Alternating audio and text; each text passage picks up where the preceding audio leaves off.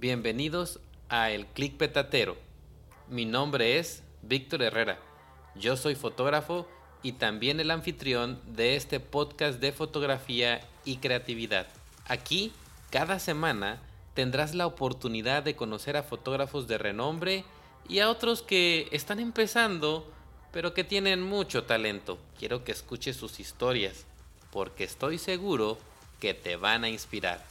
Nos compartirán sus experiencias, consejos y conocimiento para ayudarnos a mejorar en nuestra propia fotografía. Hablaremos de todo, desde la fotografía de bodas hasta el fotoperiodismo, del futuro de la fotografía, de la creatividad y uno que otro tema existencial. Te invito a suscribirte al podcast y no perderte ninguno de los episodios. Si te gusta lo que escuchas, te agradecería mucho si calificaras el podcast en tu plataforma de preferencia. También puedes enviarnos tus preguntas y sugerencias a través de nuestro número de WhatsApp más 52, que es el código del país, y el número 961-359-4972. Estoy ansioso de conectar contigo y escuchar tu opinión. Empecemos sin más rodeos el capítulo de hoy.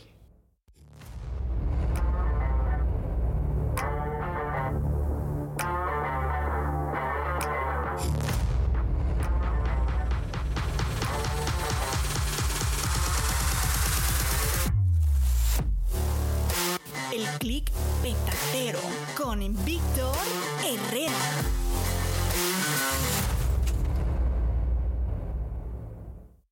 Es un placer para mí tener en esta noche al gran Israel Arredondo desde Monterrey, arriba el norte. Bienvenido, Israel. Hola, hola, Víctor, ¿cómo estás? Muy bien, ¿y tú? Bien, bien, gracias a Dios. Aquí, aquí en casita, listos para, para este, este, este tiempo, ¿no? Que vamos a dedicar y, echarnos una buena platicada. Ándale, pues yo tengo varias preguntas ahí almacenadas. La verdad es que eh, he estado platicando con varios fotógrafos, pero de diferente estilo de fotografía al que hacemos nosotros, que es de bodas. He hablado con algunos fotoperiodistas, con personas que se dedican al teatro, al, eh, al teatro, al, ¿cómo se llama? al retrato, eh, a la comida, fotografía de producto, al buen Sando, que ya lo conoces. Y Claro. pues este, por fin me toca platicar con, con un colega de, de fotografía de bodas, pero quisiera comenzar con, con los inicios tuyos, porque me llama mucho la atención varias cosas que suceden antes de que te conviertas en fotógrafo de bodas. Primero quisiera saber algo muy básico, como dónde naciste y dónde fue tu infancia, Isra. Sí, claro, mira, yo nací en, en Monterrey eh, en, los, en el año 1980, eh, aquí, aquí mismo en Monterrey, y tengo toda mi infancia, eh, pues aquí, ¿no? Nunca me he ido a, a- a- otras, a otras ciudades. Estuve vi- viviendo cuando, cuando, bueno, ahorita que platiquemos de, de mi vida, pues estuve viviendo un poquito en Ciudad Victoria y así, pero eran meses, ¿no? Realmente no, no me moví, pero toda mi infancia, toda mi infancia fue, fue aquí en Monterrey. O sea que es regio hasta los huesos.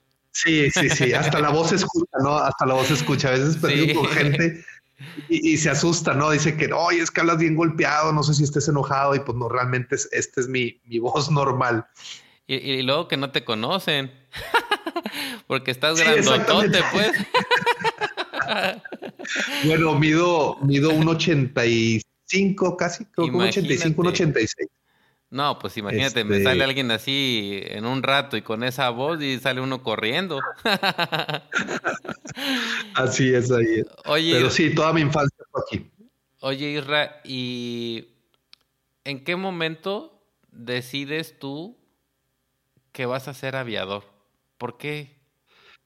¿Por qué Fíjate eso? que, eh, bueno, mi, mi, mi historia un poquito desde los 14 años, eh, yo sido siempre una persona muy hiperactiva, siempre hacía deporte, me gustaba mucho el fútbol americano, me gustaba el básquetbol, y también hice natación un poquito y eh, voleibol, ¿no? Entonces eh, me, quedé muy picado con, con, el, con el básquetbol eh, y bueno, termino la secundaria, una, una escuela que la verdad, pues yo creo que no sé, nunca me gustó esa escuela, se llamaba Colegio Vista Hermosa, entonces...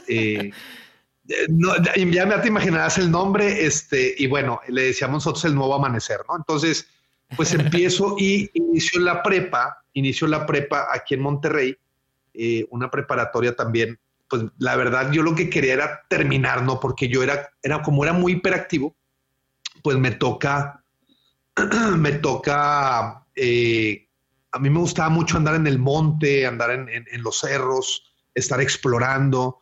Y eh, me tocó un incendio forestal muy grande aquí en Monterrey que se, que se quemó hace pues, ya más de de, 20, de 30 años, no, como 28 años, y eh, llega el ejército. Yo en aquel entonces me la pasaba en las orillas, en las faldas de los cerros, y llega el ejército y me dicen, oye, este, eh, sabes que no sabemos cómo ingresar para atacar el incendio y, tú conoces, no, pues sí, yo los, guié y todo, este, y, llegaron al lugar, eh, ya empezaron a subir a, pie y total, pues yo me empecé a apoyarlos ahí de que qué necesitaban y les traía agua y les traía lo que ellos quisieran, yo les traía, ¿no? Entonces, eh, un, una persona se llama, se apida Oswaldo, bueno, Oswaldo Flores, eh, pues yo estaba muy chiquito, ¿no? Yo, estaba en la, prepa, este, y me dice, oye, vemos que eres muy, pues que te gusta ayudar y que siempre estás al pendiente de nosotros los días que estuvimos aquí,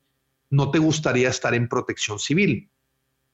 Entonces yo le dije, protección, sí, pero ¿qué haría? No, pues mira, ayudarías con lo mismo que hiciste aquí, vas a ayudar que en incendios, en rescates y todo. Y, pues hay un grupo, eh, en aquel entonces se llamaba Grupo Bronco. Se escucha raro, ¿no? Pero bueno, parece el, el, Bronco, el, cantante, ¿no? Pero yo, Grupo Bronco, ay, no, pues yo me reía, ¿no? Yo decía, bueno, está bien. Oye, pues me dicen, mira, ve a tal lugar, ahí te va a ver eh, Rubén Loaiza, eh, un comandante que admiro bastante, este, eh, te va a ver él y te va, te va, te va a revisar en qué te puede, qué te puede ayudar y, que te metes aquí con nosotros, porque nos gusta mucho que siempre estás ayudando. Ah, bueno, está bueno. Pues voy y, éramos arriba de, de, 40 elementos, 40 voluntarios que nos dedicábamos, nos, nos, enseñaron las cosas básicas como técnico en urgencias médicas, eh, rescate en, espacios confinados. Eh, un ejemplo, hacíamos muchas prácticas en el área de, fundidora, del parque fundidora, donde están todos los tubos, los ductos, ahí nos metíamos nosotros. En aquel entonces no existía el parque, ¿verdad?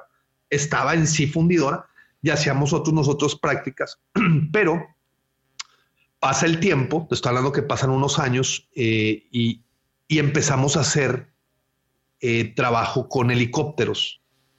Entonces, mm. siempre me llamó la atención eh, los aviones desde niño, ¿no? Desde niño mi papá venía, él volaba mucho y me traía los avioncitos de Aeroméxico, este, los avioncitos de plástico. Y mira, mijito, te traje. Entonces yo siempre jugaba y dibujaba muchos avioncitos. El cerro de la silla y un avión pasando, ¿no?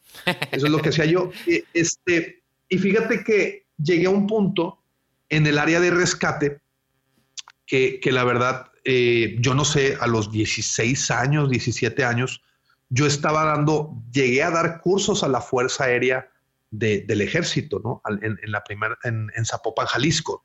Entonces nosotros fuimos como, imagínate, unos niños de 17 años, 16 años dándole cursos helitransportadas de cómo bajar a rapel en helicóptero, cómo tener un paciente dentro de un helicóptero pues el ejército, pues la verdad, nos dieron reconocimiento, pero no como que nosotros dimos el curso, pues, sino que imagínate, unos niños de 17 años dando curso. Claro.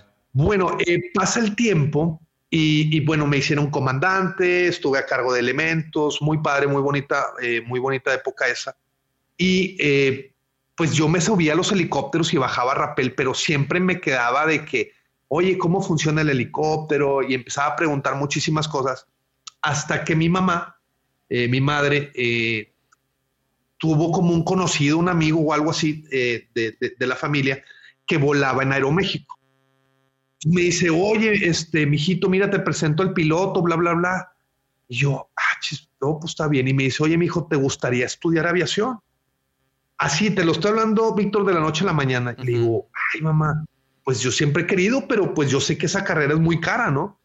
Me dice, tú no te preocupes, o sea, yo consigo porque me están diciendo una escuela aquí en Monterrey. Era muy, eh, no era tan común ver una escuela de aviación en Monterrey, o sea, no, no era, no, uno no sabía que había, ¿no? Claro. Oye, pues totalmente le dije, sí, pues yo termino la preparatoria, te estoy hablando que termino la prepa, empiezo a estudiar la aviación y te piden por lo menos que tengas la cartilla militar. En aquel entonces pedían únicamente la cartilla militar liberada para que tú puedas hacer tus prácticas de vuelo. Eh, eso fue en el 97, 98. Yo tenía 18 años, me liberan la cartilla, me autorizan ya a empezar a hacer las prácticas de vuelo.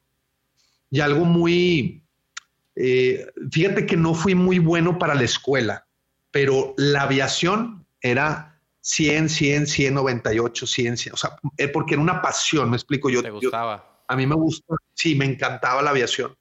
Y, la, en mi primer vuelo, eh, un, piloto se llama Rolando Rincón, que aún sigue siendo un gran amigo, este, compadre, ahorita ya somos compadres, este, él fue mi instructor y normalmente a un piloto aviador lo sueltan a las, eh, son como 12 a 15 horas de vuelo que haga con instructor a bordo, ¿no?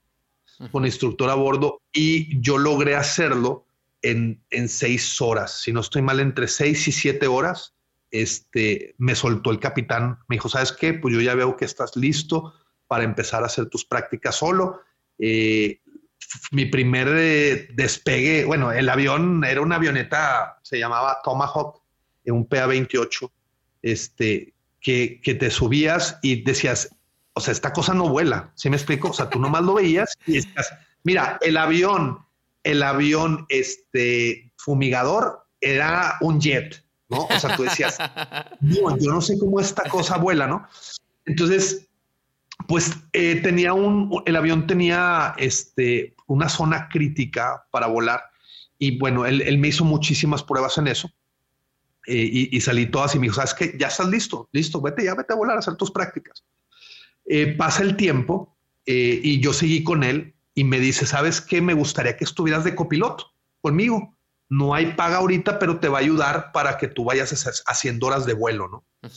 Y pues mira, yo he tenido la bendición de, mucha gente, que la gente que me he juntado eh, me han querido mucho. Sí, soy una persona muy alta, tengo pues una cara a lo mejor que me ves y, dices, soy una persona, híjole, de ser bien, pues, como se dice la palabra, ¿no? Bien mamón, este, pero es como una protección, siento yo que tengo como una protección al inicio, pero cuando ya me das, me das entrada a, a una plática como ahorita, como que nos conocimos allá con Fujifilm, Víctor, pues al principio a lo mejor dices, pues no, este vato quién es, me explico, o sea, tengo cara de malillo, o sea, que me dicen que, que, que, parezco sicario y todas esas cosas, pero en realidad soy una persona muy, muy noble.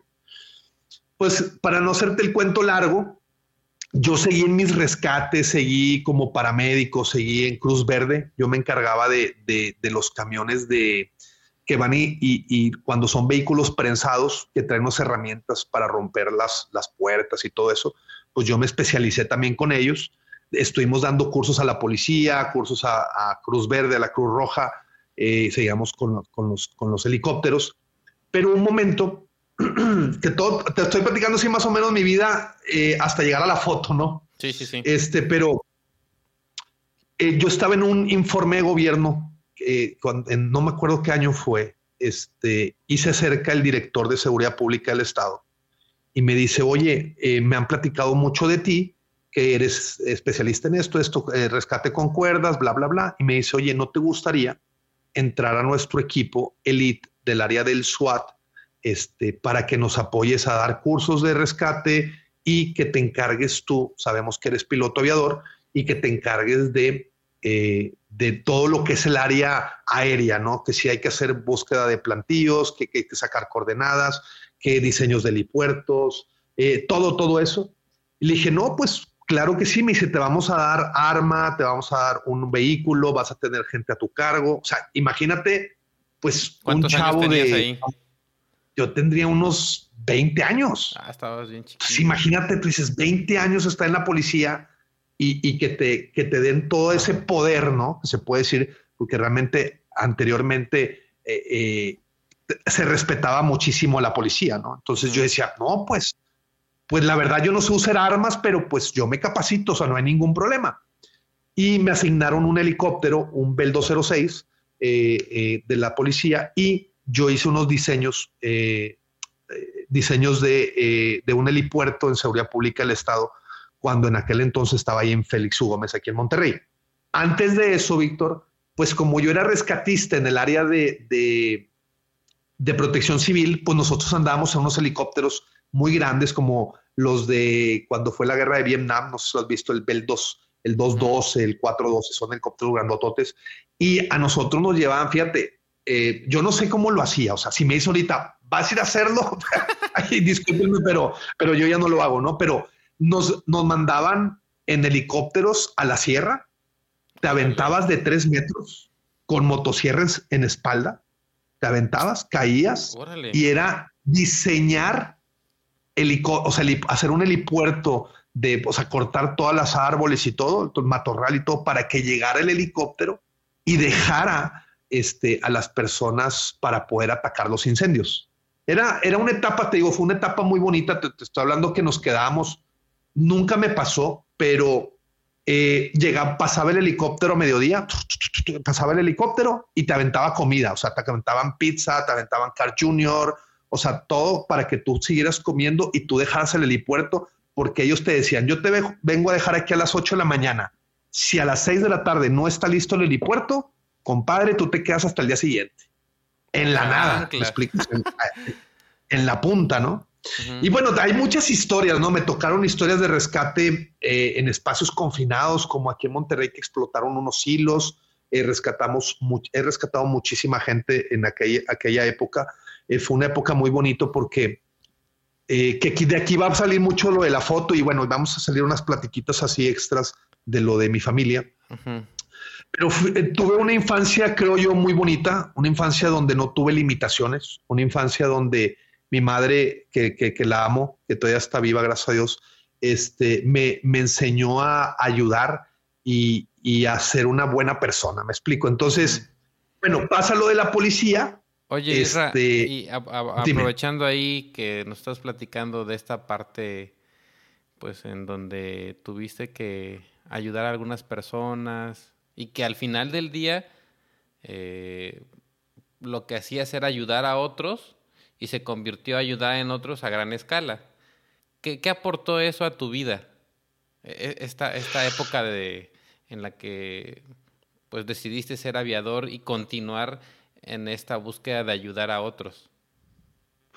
Fíjate que eh, ahorita como papá me, recuerdo todo eso que hice y, y dejo ser mis hijos un ejemplo ¿Quieres esto? Hazlo, mi amor. ¿Quieres el otro? Hazlo. Les enseño los cuidados, lo que hay que hacer. Eh, y siempre les sigo, o sea, lo mismo que me enseñó mi familia o mi madre eh, y mi papá en, este, en siempre ayudar a las personas que lo necesitan.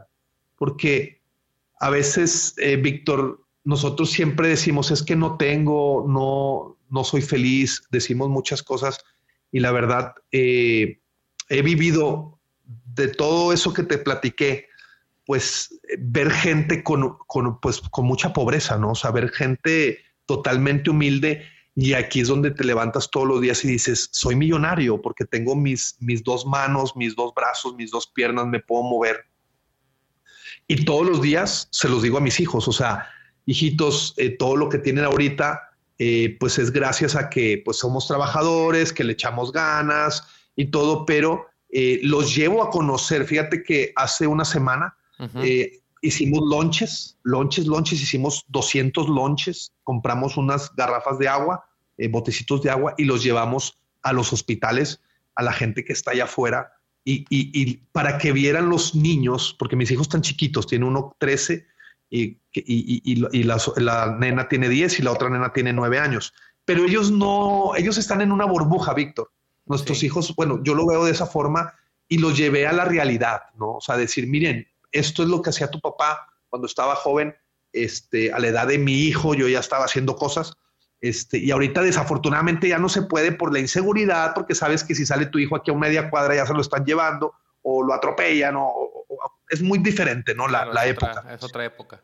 Eh, así es, pero podemos decir. Era tan bonito. Perdón. Era, sí, perdóname, Víctor. Era tan bonito que, que yo estaba cenando en un Chili's, en un Applebee's, y que se acercara una persona y te dijera, ¿te acuerdas de mí? Tú me rescataste. Eso era para mí todo. ¿Sí me explico? será Con eso yo estaba súper mega agradecido de todo lo que hice. Es decir, esto es lo que quiero, no económico, eh, no nada. ¿Me ibas a preguntar algo? Sí, sí, sí. Este, que realmente, como lo veo yo, es que te aportó esta parte de no ponerte tus límites, ¿no? Ah, de cierta manera, porque claro. al final del día tuviste ese empuje de parte de tu familia y también, de cierta forma, a pues llegar a, tener una empatía hacia las personas, ¿no? Claro, y fíjate que eso que acabas de decir, eh, yo procuro a mis hijos no meterles miedo. Me explico porque ese miedo te limita.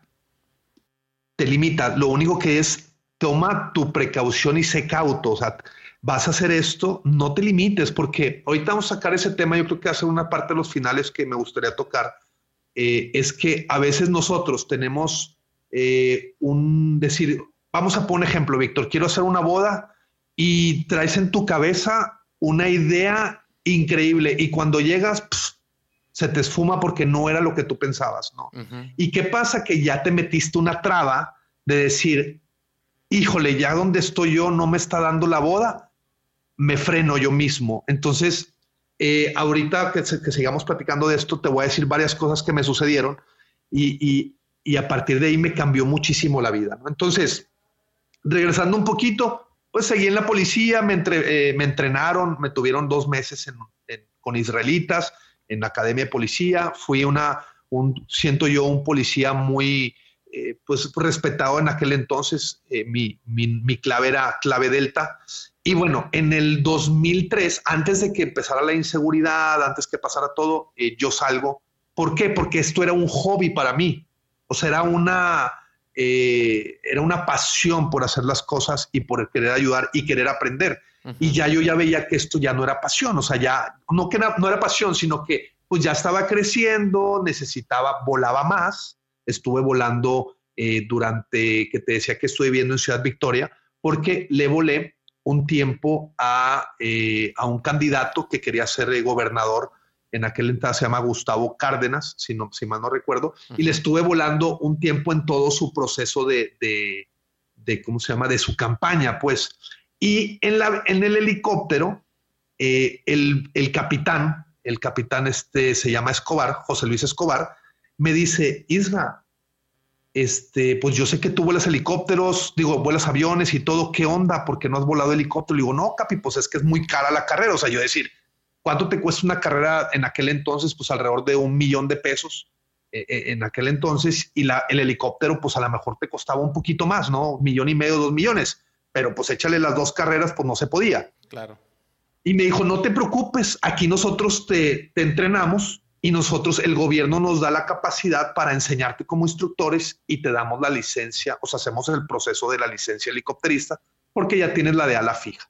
Entonces, fíjate que también tuve mi, tuve mi licencia, tuve licencia de piloto aviador privado, piloto aviador comercial, eh, piloto de, ala rotativa, eh, con nada más un, tenía una capacidad que era un Bell de 206, porque cada helicóptero que tú volabas o cada avión tenías que tener una capacidad, o sea, tenías que tomar un curso y todo ese show.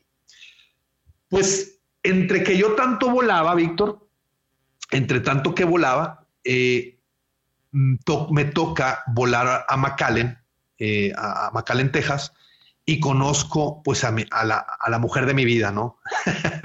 conozco, fíjate, a los 25 años, o sea, yo ya era capitán, a los 25 años era capitán de, cuatro aviones. Este, eh, era una, es que la aviación para mí fue, fue lo máximo, Víctor. O sea, la aviación fue lo máximo, pero eh, sé decir cuando hay que parar.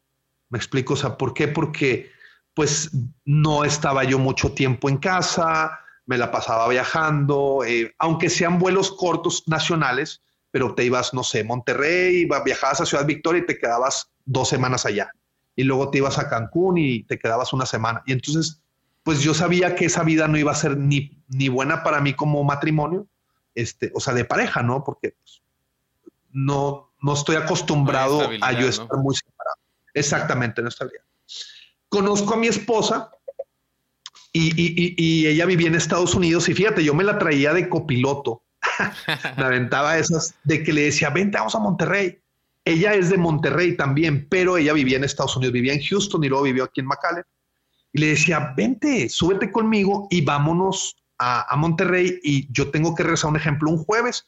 Yo tengo que rezar el, lunes. Te traigo en el, en el mismo avión de veras, y, se venía conmigo. Entonces ella visitaba a sus papás y todo el show. Entonces nos hizo una relación, ya empezó un poquito más el, el te extraño, el te necesito, y ella lo que hacía es que se iba una semana en carro a Monterrey, que son dos horas de camino, y se quedaba en, en Monterrey 15 días, y luego yo me iba, trataba de irme lo más que pudiera porque tenía la facilidad, Víctor, de que me querían tanto los dueños de los aviones que me los prestaban y me decían, Irra, nomás ponle gasolina y vete a McAllen y vete con tu señora y llévate a tu familia. O sea, tuve una aviación muy bonita, una aviación muy bonita, ganaba muy bien. O sea, yo ganaba, pues un niño de 20 años, desde los 20, yo empecé a los 18, a los 21 ya era capitán. A los 24 años, un muchacho que gane 120 mil pesos al mes eh, solo, viviendo solo, eh, una casa pequeña de renta que pagaba en aquel entonces, yo me acuerdo, seis mil pesos de renta. Pues imagínate lo que eh, hacía yo con, pues era una locura, ¿no? O sea, claro. decías, no, hombre, yo pago el avión, me salía como en 10 mil pesos el combustible del avión para ida y vuelta. Y decía, pues no pasa nada, lo pago, ¿verdad? Y, y me la pasaba muy padre. Pero llega el momento de que pues ya empiezo a hacerse más formal eh, con mi esposa y me dice, oye, mi vida, pues yo te amo, te quiero, pero pues a mí me gustaría pues estar un poquito más. así, como que, oye, compita, hay que cortarte las alitas, ¿verdad? Este, y bueno, decido, ella trabajaba en Estados Unidos, eh, en Herdes, este, y, también le iba, ella ganaba, creo que en aquel entonces ganaba más que yo, tenía un muy buen puesto ella, y le dije, bueno, ¿qué te parece? O sea, si renuncio yo, y renuncias tú y te vienes a Monterrey. Y pues no lo pensamos, Víctor, de la noche a la mañana, ¿eh? O sea, de que dale. Este, bueno, y yo agarré el teléfono, hice mis llamadas, jefe, porque volaba varios aviones para varios dueños y pues les empecé a renunciar a todos. Pero ¿cómo, Israel? Que no sé qué, oye, pero si quieres te aumentamos. No, no, no, no, no, es que no es eso. O sea, ya me quiero separar de esto, este, porque pues quiero tener algo serio con mi, con mi novia y bla, bla, bla. Pues no lo crees y de la noche a la mañana ya estábamos los dos viviendo juntos, pues, ¿no? Este. Y en ese momento, en ese momento que haces este cambio de dejar la aviación, es cuando tienes tus primeros eh, pasos o encuentro con la fotografía. Bueno, se me olvidó comentarte, a mí me gustaba mucho cuando andábamos en los helicópteros y andábamos en el avión, me, encantaba, Víctor, tomar los amaneceres. O sea que yo traía mi camarita, pero pues no era una cámara profesional, o sea, era una camarita y en aquel entonces, no sé si te acuerdas, también el celular que apenas estaba saliendo la fotografía en el celular, era un BlackBerry, este, que traía, que era como touchscreen y, y se movía la patita y tomabas fotos. Entonces, siempre la, la, foto, no te puedo decir que sea desde que nací, tengo la cámara, pero sí eh, en la aviación sí lo utilizaba mucho y, me grababa mucho, me grababa. Desafortunadamente el disco duro en aquel entonces no existían los respaldos, te valía queso todo y pues perdí muchísimas fotos, o sea, muchísimas, muchísimas fotos de, esos recuerdos. Yo en aeropuerto que me bajaba, aeropuerto que me tomaba eh, con, con, la aeronave, le tomaba el avión, eh, tomaba mis pasajeros, me tomaba con mi copiloto, que tuve muy buenos copilotos, este, pero siempre, siempre fue así. Eh, ahorita va a salir un poquito el tema de cómo arranco en la foto, pero bueno, nos casamos, bueno, no nos casamos, sino nos hicimos unión libre, o sea, empezamos a estar juntos.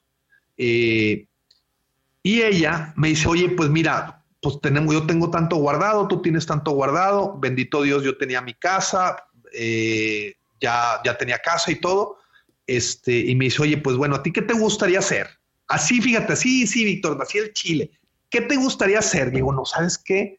Pues yo en la policía me gustaban mucho los perros. Hay un, hay un perro que se llama Pastor Belga Malinoa no sé si lo conoces, ese, es como un pastor alemán, pero son más flacuchos, más bajitos, ajá, más flacuchos, así como que parecen que les falta comida, ¿no? Bueno, y me dice, ah, pues fíjate que yo conozco una persona de la Border Patrol, este, de, Estados Unidos, y nos puede conseguir un perro de esos desde, desde Bélgica. Y yo, ah, pues está bueno, hombre. Sí, está bueno, mujer, ya está. Oye, pues me traen al perro, me traen al perro, pero pues era un perro como eran perros de narcóticos, o sea, preparar, o sea, de papás así, muy fuertes de, narcóticos, de perros muy peloteros se les llama, pues era un perro muy hiperactivo. Entonces era, una, era un, des, o sea, te estoy hablando que en aquel entonces traíamos un carro Mercedes y se comió la, la fascia, la defensa delantera se la comió el ah, perro. Imagínate la, la, la, lo hiperactivo que era el perrito, pues se parecía a su papá, pues, ¿no? este, y le dice, me dice, oye, no, pues no, no podemos aguantar este perro. Pues entrena, o sea, mándalo a entrenar. Le digo, no, pues yo quiero entrenarlo. Conozco de la parte de la policía, hablo con un amigo que, se dedicaba y pues me enseñan a entrenar al perrito, ¿va? Oye, pues se me hizo una locura y me dice, bueno, ya hablando de qué vamos a querer hacer, me dijo mi esposa, no, mira, yo estudié también en Estados Unidos, este, el área de, belleza, me gustaría yo tener un salón de belleza y, y, tú qué quieres? Le dije, mira, ¿sabes qué? pues yo estoy bien empelotado con el perro y siempre eh, eh, eh, tomo cursos y voy, hago competencias con el perro de protección y todo, pues me gustaría poner una escuela de perros. ¿Estás seguro? Sí. Bueno, fíjate que desde un principio nos dejamos ser lo que quisiéramos. Me explico, o sea, no de que, no, no, no, ese pedo no sirve, no. Dale, mi amor, órale. Pues entrené al perro, el perro me dura seis meses porque le dio moquillo y pues se, lo tuve que dormir al perrito. Este, y mando pedir otro que conozco un gran amigo que está en Puebla, se llama Noé Olvera. Lo conseguí ahí por en aquel entonces no existía ni Facebook. Este, lo conocí, no me acuerdo por dónde. No, no recuerdo por dónde lo conocí. Y me mandan un perro que le dije, no, hombre, yo lo quiero para la casa. O sea, no quiero un perro tan hiperactivo, bla, bla, bla. Pues para no hacerte el cuento largo, Víctor, en dos años me hice entrenador de perros, perros para narcóticos, perros de protección, perros de un deporte que se llama ring francés. Este, mi perro fue el primer perro eh, en, abrir una, una, competencia en Nuevo León. En Nuevo León no había competencias de ring francés y yo fui el que hice la primer competencia en Nuevo León y sigue habiendo competencias a partir de ahí este, de ahí de que yo inicié, empezó a iniciar más gente y todo, ¿no? Esa escuela se llamaba UCAM. El nombre de UCAM era por Universidad Canina de Monterrey. Yo le hice logo, hice todo, ¿no? Yo, hice mis loguitos y mis páginas de internet y este, era, era muy padre. Pero, pues llegó un momento que mi esposa, o sea, yo veía a mi esposa que tenía trabajo hasta el chongo y pues yo tenía trabajo, pero no ganaba lo mismo que ganaba mi esposa. O sea, mi esposa, realmente nosotros siempre hemos sido eh, de que el dinero es de los dos, ¿no? O sea, de que, oye, pues me entraron 20 mil pesos, aquí están, cielo. Yo siempre se los daba a mi esposa, el, dinero, aquí está. Y pues ella me decía, oye, pues eh, ya pagué la luz, ya pagué esto, las despensas, bla, bla, bla. Y ya, si yo necesitaba cosas, pues nomás le pedí dinero. Es lo único que, porque yo tengo un problema que si a mí me sueltas 50 mil pesos ahorita en la bolsa y yo salgo tantito al Oxxo, ya no existe ese dinero. me lo gasto, pero en seco. Y me conozco, pues, ¿no? Sí. Oye, pues me dice mi esposa, pues ayúdame, mi amor. Mira, hueles a pura popó de perro. O sea, hueles a perro. es que era muy padre. O sea, lo, de los perros es muy bonito. Se, se, enseñaba con clickers. O sea, era muy padre. Pero también, Víctor, pues no era bien pagado, ¿no? O sea, te estoy hablando que un entrenamiento de un perro de un mes, tú lo cobrabas en aquel entonces como cuatro mil pesos. Entonces tenías que tener, para sacar unos 80 mil pesos al mes, pues tenías que tener cuántos? 20 perros que tienes que entrenarlos y tú le dedicabas a cada perro aproximadamente 30 minutos, ¿no? Entonces era, era muy cansado, más los empleados, más esto, más lo... Y me dice mi esposa, vente, ayúdame. Este, yo me grababa los videos, hablando otra vez de la foto, me grababa, le tomaba fotos a los perros cuando llegaban, a los perros cuando ya estaban entrenados, eh, videos, ahí pueden buscar en YouTube y le pongan UCAM y van a ver ahí cuando yo era joven, ¿verdad? Van a ver videos en YouTube. sí, sí, pues ya estoy peludo. Pero cuando estaba más chavo, este, cómo entrenaba a los perros, eh, todo eso, desde ahí viene también ya lo de la foto. Y mi esposa me dice, oye, fíjate que eh, ayúdame porque estoy sola ahorita y bla, bla, bla. Y le dije, bueno, está bueno este, empieza la inseguridad, Víctor. Empieza la inseguridad aquí. Eh, me hablan por teléfono a mí y me dicen, oye, ¿sabes qué? Pues somos los malitos y queremos, eh, queremos este, que pues empieces a, trabajar con nosotros. yo, no, no, espérame, espérame. No, pues o, por las buenas o por las malas, ¿verdad? Y me dice, o nos das lana o pasamos por ti, porque ellos, yo recuerdo que a otro entrenador lo habían agarrado y lo llevaban a que el perro mordiera unas zonas, pues las zonas eh, íntimas de la persona, que mordieran exclusivamente en ahí. Le dije, no, no, pues mira, sabes que yo no quiero esas broncas, yo estoy muy feliz. Yo siempre mi perro era un pastor belga, lo tenía en mi camioneta, o sea, el perro siempre estaba suelto y arriba de mi camioneta. El que se metiera se lo cargaba el payaso, ¿no? Entonces me dijo, pues, pues va a ser por las malas. Y le dije, pues, pues, pues, ¿qué hago, verdad? O sea, no tengo, no tengo ni dinero y no quiero seguir con eso. Y eh, pues por parte de la policía, pues yo me llevaba mucho con una, una persona que le entrenaba perros y le dije, oye, ¿sabes qué?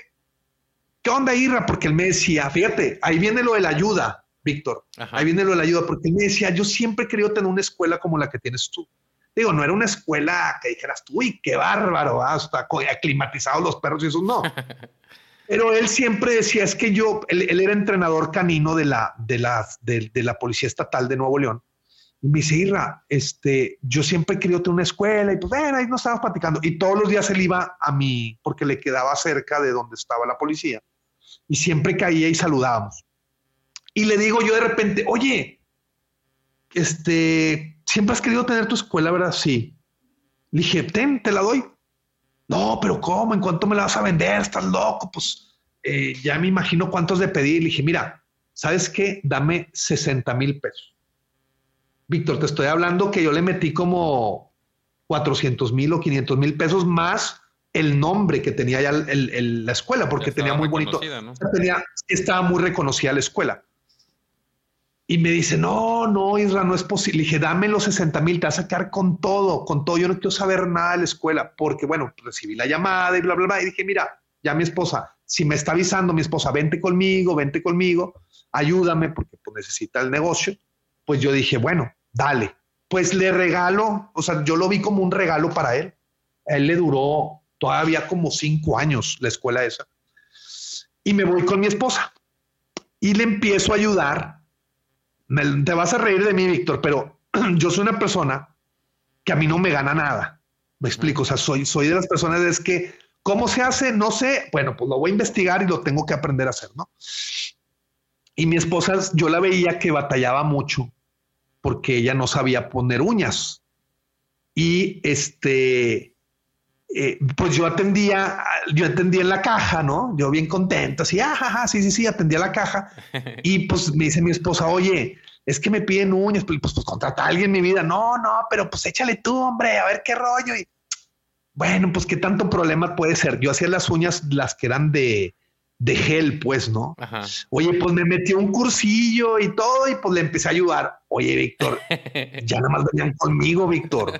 O sea, el problema, o sea, ahí empezó un problema de celos, ¿no? O sea, de decir, oye, ¿qué onda con mi marido? Va, porque llegaban las chicas, llegaban las muchachas y decían, es que yo creo que me atienda él.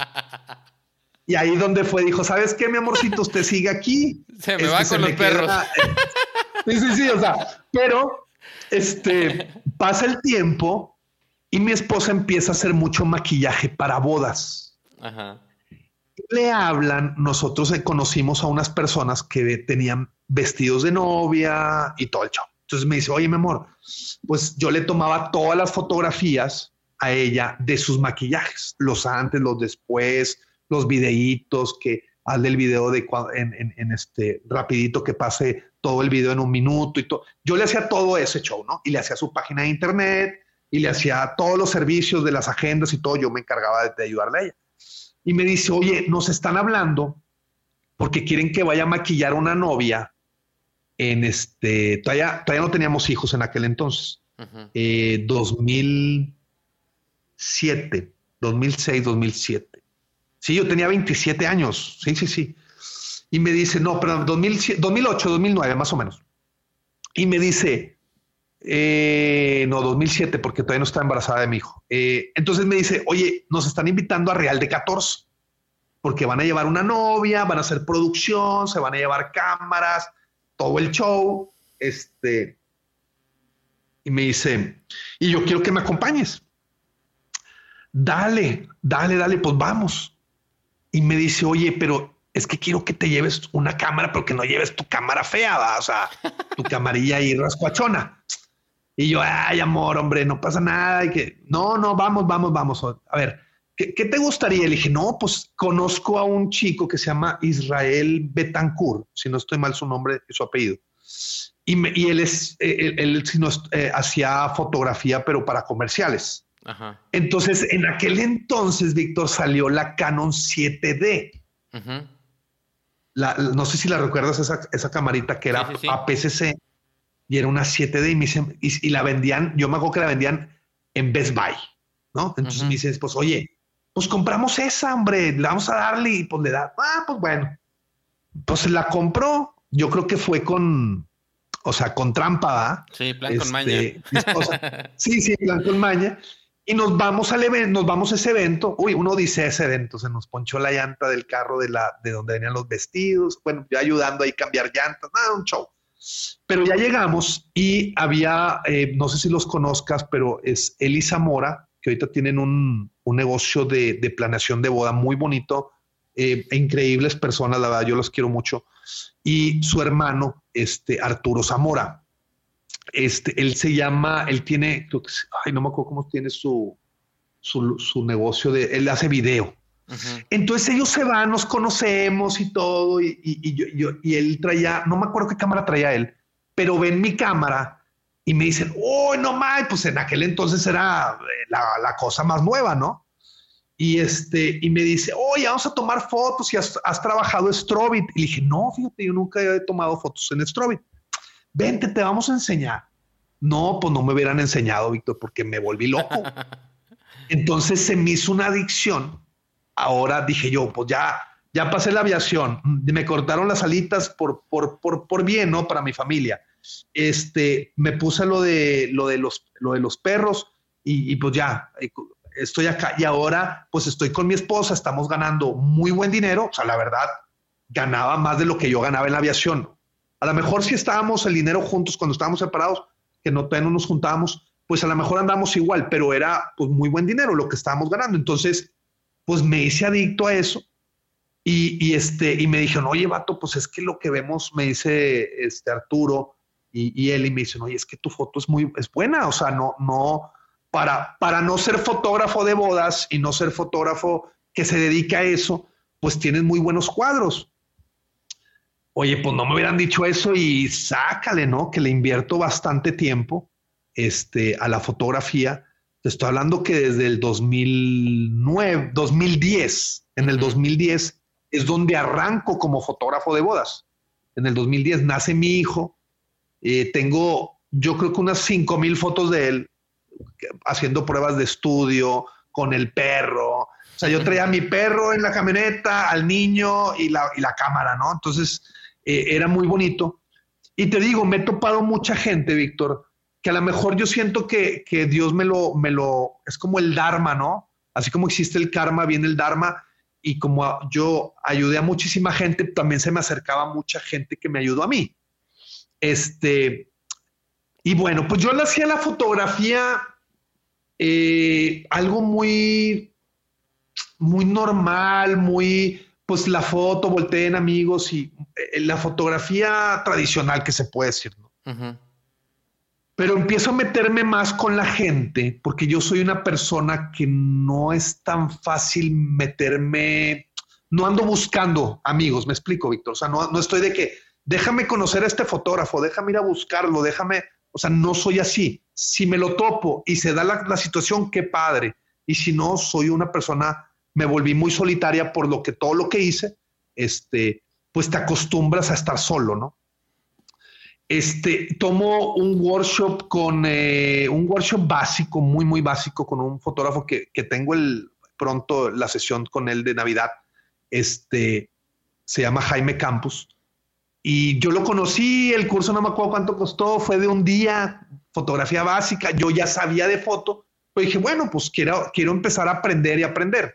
Pues fue un cursito muy básico, nos llevamos súper bien, empecé su amistad con él Después hubo un workshop de uno, ¿cómo se llamaba? No me acuerdo cómo se llamaba, que estaba Eli Zamora, varios fotógrafos en aquel entonces eran los que se podría decir los fuertes de Monterrey, ¿no? Eh, eran varios, eh, Yaguno, este Juan, eh, Juan Fernando Yaguno, ¿cómo se llama? Juan, Juan Yaguno, ay, no me acuerdo, pero es que hay dos Yagunos aquí en Monterrey.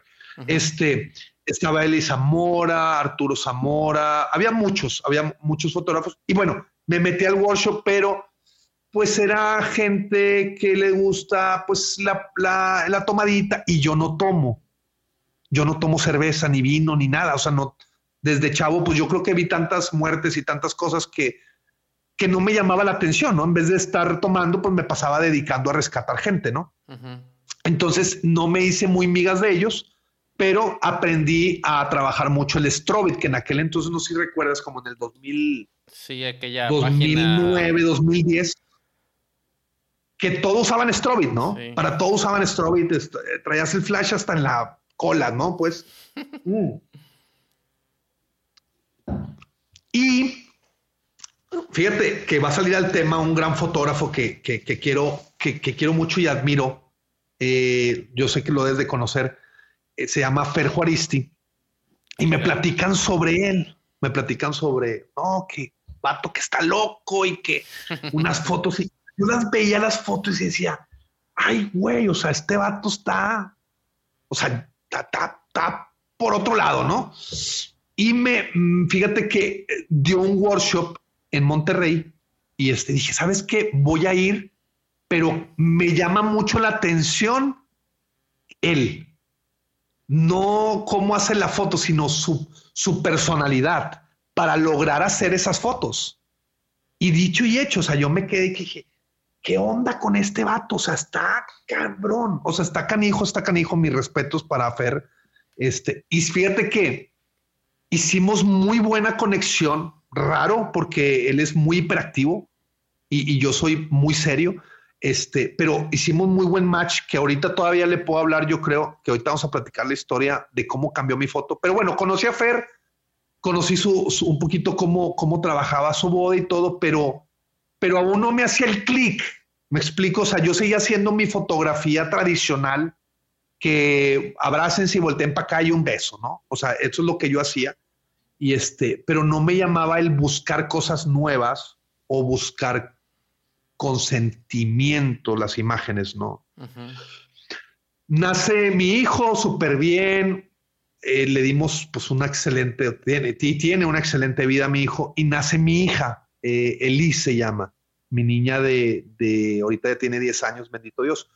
Pero fíjate que, pues entre el trabajo, Víctor, como yo soy una persona muy adicta, a, muy hiperactiva, pues yo me, yo, ponle que yo llegaba a las 10 de la mañana a la oficina y, llegaba a la 1 de la mañana a la casa. Y tú dices, ¿qué tanto haces? Bueno, pues me ponía a hacer la página. En aquel entonces estaba empezando arrancando Facebook, este, las galerías, que hacer un set fotográfico, que checar iluminación. cómo hacer un set nuevo. Entonces me, me metía mucho y mi niña pues se la pasaba aquí en la casa, mi esposa ya terminaba su hora de trabajo, el negocio estaba junto, o sea, se llama, el negocio se llama y Ese negocio era maquillaje y peinado. Eh, perdóname, maquillaje y peinado para bodas y fotografía y video. Entonces ella se encargaba, ella administraba todo lo que era maquillaje y, eh, y, peinado. Yo me dedicaba a administrar este, todo lo que es la fotografía y video. Pero estábamos completamente juntos, o sea, abrí una puerta y ahí estaba ella, ¿no? Este, pero ella terminaba su hora y me decía, ¿sabes qué? Ya me voy con los niños, bla, bla, bla. Órale, mi amor, ya está bien, bien, bien. Te estoy hablando que pasó un año, un año, seis meses y estábamos aquí en casa. Y no, que sí, guau, guau, guau, muy padre, mi amor, y no sé qué. Y me dice, me dice, oye, mi amor, quiero hablar contigo, me dice mi esposa. Yo, ¿qué pasó, mi amor? Yo, yo sí de que, de, desorden, ¿no? Me dice, es que fui a, fui a, galerías o a Liverpool y este, y le quise comprar ropita a la niña, pero le veo el estómago de un lado muy inflamado. Yo, no, hombre, mi amor, pues ha de estar algo. Me dijo, es que no sé si se pegó, mi amor, no sé qué. No, eso fue el 3 de marzo del 2016. A ver, eh, sí, 2014, 15. 14, 15, sí, 2016. 3 de marzo del 2016. Y me dice, oye amor, este, es que no me gusta. Y la veo yo y dije, no, pues ha de traer una, pues una inflamación. Oye, no, vato, era, me, o sea, tú agarras el puño de tu, de tu mano y era de todo un lado del estómago. Y le dije a mi esposa, inmediatamente, o sea, agarré a la niña y le dije, ¿sabes qué? Vámonos al hospital. Pero porque vámonos al hospital. No quiero, ahorita por ahora no quiero decir nada, pero vámonos. No me pareció algo normal, pues.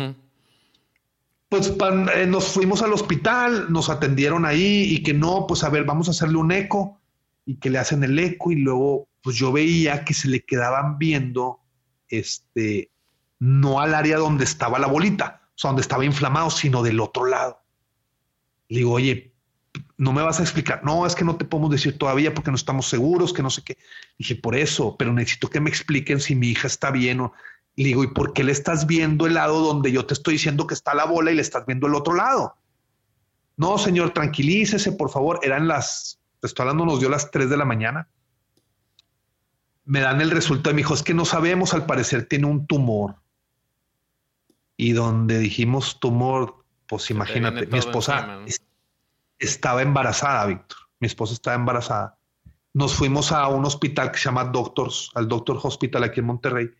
Inmediatamente me salí del Muguerza, me fui al, al, Doctors, háganle eh, lo que tengan que hacerle a mi hija, pero yo necesito saber qué es lo que tienen.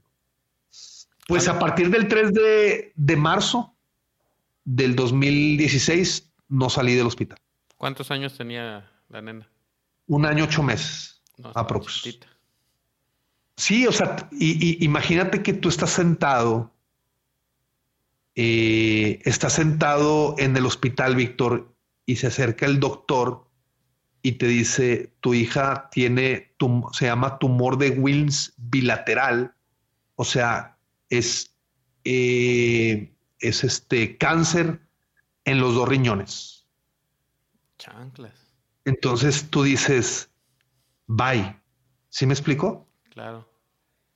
O sea, ahí es donde dije yo, se acabó.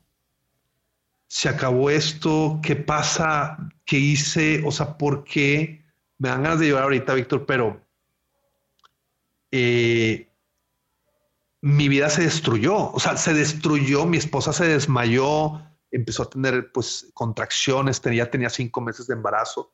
Eh, empezó a sentirse mal y el bebé y su bebé, o sea, la nena que tiene adentro, que todavía ahorita, bendito Dios, está bien. Y no, nos, no salimos del hospital, Víctor. Tuvimos que abandonar a mi hijo eh, un tiempo porque eh, no podíamos soportar. El doctor dijo, es que este tipo de tumores no es, o sea, le da uno a un millón. O sea, uno a un millón.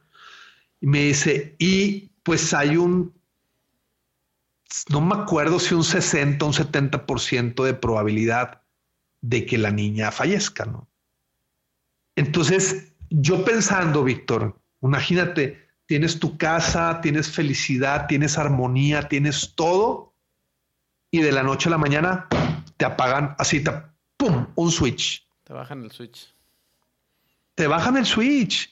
Y yo dije, Dios, o sea, ahora mis, mi, o sea, mi hija, aunque digas tú, tiene un año, seis meses, era tu bebé, güey.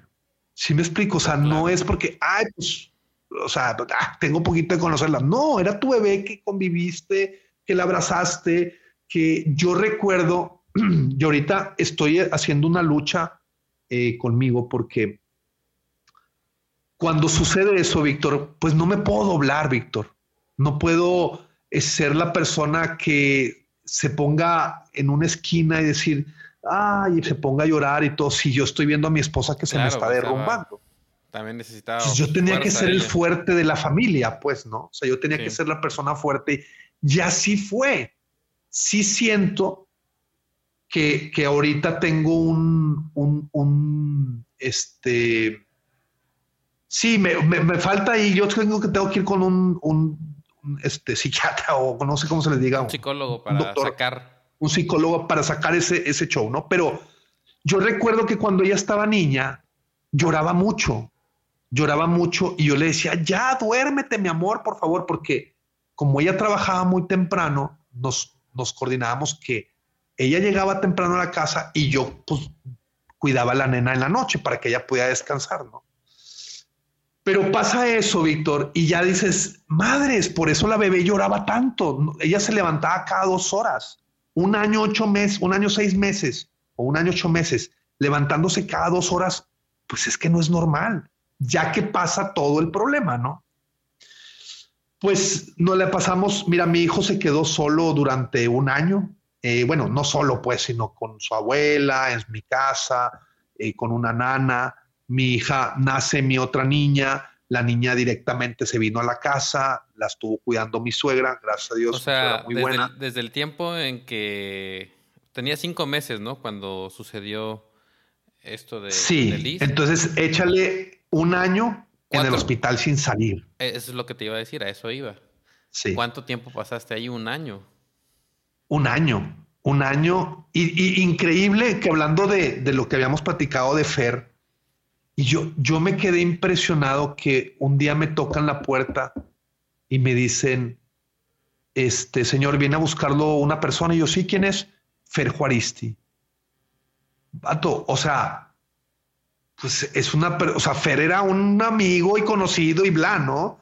Pero que vaya al hospital a decirte, Israel, estás bien, necesitas en que, o sea, yo me quedé, ¿qué, qué pedo con esta persona, no? Por eso la tengo muy grabada. Tengo varios fotógrafos grabados en mí.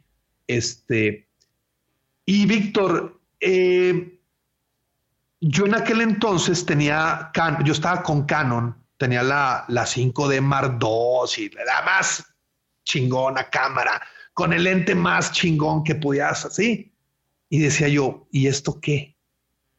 O sea, se me acabó todo, Víctor. Me explico, o sea, era ya no iba a trabajar, no iba al negocio, solamente iba los viernes a, este, a recoger el dinero y pagar sueldos. Eh, nos robaron en la empresa, impresionante, impresionante. O sea, fue, pero pues yo decía, o es mi familia o es mi, o es mi negocio.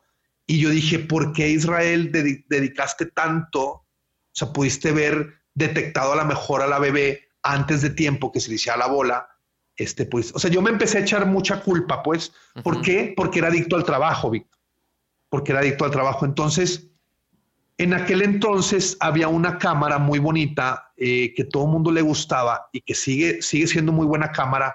No sé si recuerdan la Nikon D700. Sí. Eh, creo que se llamaba así, la D700. Y era una camarita chiquita de 12 megapíxeles, pero sacaba unas fotitos muy bonitas y tenía muy buen rango dinámico y todo. Entonces un amigo no, una, amiga del periódico del norte me dice, la están vendiendo. Dije, ¿sabes qué? La voy a agarrar para tomar y documentar todo lo de mi hija. O sea, todos los días le tomaba una foto eh, con su, pues, su catéter en el pecho, cuando le entró al quirófano. O sea, en vez de dedicarme a pensar en las bodas, en el negocio, yo me dediqué completamente a mi hija y decir, de aquí eh, tengo que, o sea, te lo juro, Víctor, o sea, yo sigo viendo fotos y sigo llorando porque recuerdo todo lo que sucedió y ahora tú la ves y dices, ay Diosito Santo, a esta niña está tremenda, ¿no? Pero digo yo, qué bueno que sea tremenda a que a lo que vivimos. Pues. Sí. Entonces mi fotografía, Víctor, ahí cambió, porque lo que yo buscaba era que cada vez que yo viera una foto, me diera un sentimiento. ¿Sí me explico? O sea, como que a raíz de ese, de eso que le sucedió a mi hija, mi, mi forma de ver la fotografía fue muy diferente. Cambió mucho para mí, muchísimo. Estoy hablando que muchísimo. O sea, eh, yo me acuerdo una cosa. Yo creo que lo que sucede es que eso también tocó tus, tus fibras, tu corazón y darte cuenta de lo, de lo que, como bien dijiste, es más valioso para ti, ¿no? Lo que, lo más importante para ti, que lo has tenido siempre ahí enfrente y creo que también eso habla mucho de, de por qué eh, en tu sitio, en tu sitio web es muy evidente la familia, porque obviamente esta experiencia tan difícil te hace más sensible y, te hace valorar lo que realmente vale la pena, que son los momentos que tenemos eh, con los seres que amamos, ¿no? Con nuestra familia, nuestros hijos. Es que a veces nos olvidamos de, de las cosas tan simples, Víctor. Nos olvidamos de, de apagar tu celular, eh, sentarte en el sofá, ver a tus hijos jugar, eh, vemos, a veces nos olvidamos de tantas cosas. ¿Por qué? Porque desafortunadamente, pues la vida no es fácil, ¿no? O sea, que quieres tener un, un, un, este, pues un nivel económico, quieres mantenerlo, pues te tienes que joder, pues, ¿no? Pero a raíz que pasa de eso, me voy con eh, un gran fotógrafo. Bueno, te, te, voy a decir varios nombres, ¿no? Pero si, si ven los podcasts, pues que perdónenme si no les dije los nombres de ellos, pero un, un gran fotógrafo también que, eh, que, quiero mucho es a Eric Reyes. Este, también su hermano Edgar Reyes me hizo unos videos. No sé si alcanzaste a ver un video que está ahí, este, que dice quiero verlos crecer. Sí, sí, sí. Eh, yo cuando, cuando ese video. este, cuando, cuando pasa lo de mi hija, yo hablé con Edgar. Es, él, él me hizo el video y le dije, Edgar, yo necesito documentar esto. Por favor, hazme un video. ¿Cuánto más? Irra, tú no te preocupes por nada, vato, nosotros te vamos a ayudar. Este, como te digo, siempre he tenido gente a mi alrededor que, están, eh, porque también yo ayudo, ¿no? O sea, los, los ayudo y todo, pero él me dijo, tú no te preocupes por nada, ven, vamos a hacer el video. Increíble, se tardó un rato, pero yo veo ese video y sigo llorando, me explico, porque me pega y es lo único que quiero hacer, es verlos crecer. Y ese, esa, esa frase que dice, yo solamente la comenté, él, me dio un micrófono este, y me dijo, Israel, vete ahí al monte y habla, o sea, di lo que tengas que decir ahí. Y salió esa palabra, no quiero verlos crecer. Y si te fijas en el video, lo marca, quiero verlos crecer, quiero verlos crecer, ¿sí? Entonces conozco a Eric Reyes, eh, Alfredo Salinas, Beto Palacios, eh, Carlos Elizondo, o sea, varios fotógrafos que me empiezo a juntar por parte de Fer, de Fer Juaristi, y nos vamos a un workshop, otro, no es workshop, era como un, se llamaba de viaje. Y yo andaba pues ya un poquito mejor, este, y yo empecé a hacer algunas bodas de, destino, que, que hago muy poco destino por la familia, este, hicieron revisión de portafolio. Y, me, y, hace cuenta que le dijeron a Juan Pérez, a Perenganito y a Marenganito, no, pues así, así, no, pues así, así, vámonos. Pero conmigo se metieron no recuerdo si 40 minutos a tupirme con todo, ¿no? Y pues yo dije, ay, Este- güey. Este, o está bueno. este está grandote, aguanta. Sí, sí, sí, aguanta vara, ¿no? Y estábamos como eran como las, las 11 de la noche en, en unas cabañas con un friazo. Y, y pues el Fer me tupió, el Eric Reyes me tupió y todo. Y yo ahora entiendo el por qué. Entonces me dice, me dice una pregunta a Fer, me dice, Irra, ¿por qué no crees en ti? Y ahí, o sea, me dijo Israel, me explicó, me dijo Isra esto, el otro este, tu fotografía así, así, mira, tienes, puedes hacer estos arreglos muy sencillos realmente, Víctor. Cuida estas manos, cuida las caras, cuida aquí, cuida allá, este, y tu foto está bien, o sea. Entonces, Eric Reyes me le pego más a él porque Eric tiene una composición muy bonita, o sea, el, el, el vato hace su foto y con una composición increíble. A mí me encanta la composición de él. Y fíjate que yo le mandaba un mensajito, o sea, un fotógrafo a otro, oye, ¿cómo ves esta composición? Mira lo que hice, bla, bla, bla. Y no, Isra, súper bien, oye, estoy viendo que estás avanzando. O sea, a nadie le interesa, vato. O sea, la verdad, eh, hay gente que, ah, sí, Isra, y te tiran a León, ya pagaste y chao, ¿no?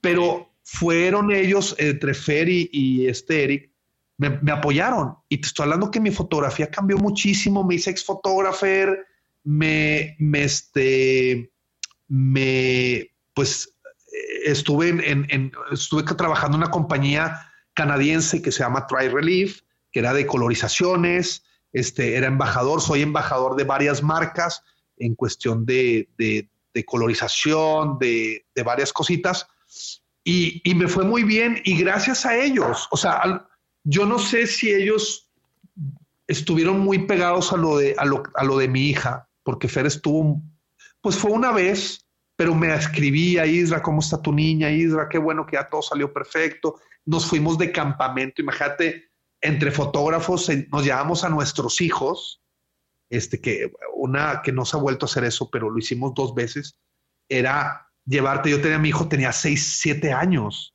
junior, y, y nos íbamos a- al río, se llama Matacanes, para allá, para las adjuntas, y nos quedábamos a dormir. Entonces era entre papás y, y hijos fotógrafos. O sea, estuvo muy buena. padre, Sí. Muy- sí, estuvo padrísimo porque conoces más, conoces la vida del otro fotógrafo y no la vida de la foto, Víctor, la vida personal.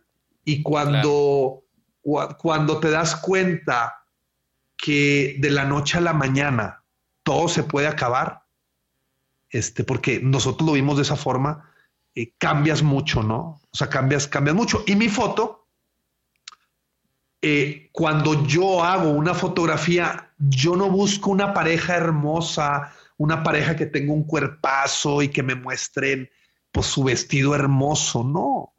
Yo busco hacer conexión con los novios y mostrar que eh, ellos les guste su, su foto, me explico, no, no hago la fotografía para ver qué voy a publicar, para ver qué premio me voy a ganar, no, no, no, sino cuando yo hago mi foto, yo lo que quiero es que mi cliente me diga gracias. Es como el rescate, Víctor. Claro, sí.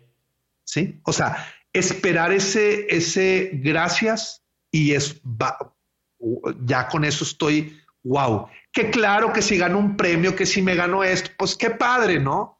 Pero yo siempre les he dicho y, lo sigo diciendo, pues yo no he visto eh, que te ganes un premio y te ganes un millón de dólares.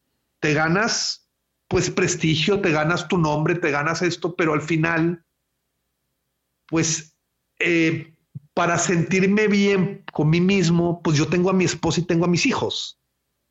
Me explico, no busco un... ref- Yo veo, a veces veo que gente, pues a lo mejor no sé, eh, necesitan estar recibiendo premios para poder sentirse bien. Sí. Y, y yo lo que veo es, cada vez que hago una sesión de fotos, que ahorita ha bajado mucho, este, eh, porque no le he puesto el tiempo que se tiene que dedicarle, este, pero yo recuerdo mucho que las, los clientes me decían, Isra, es que esta soy yo.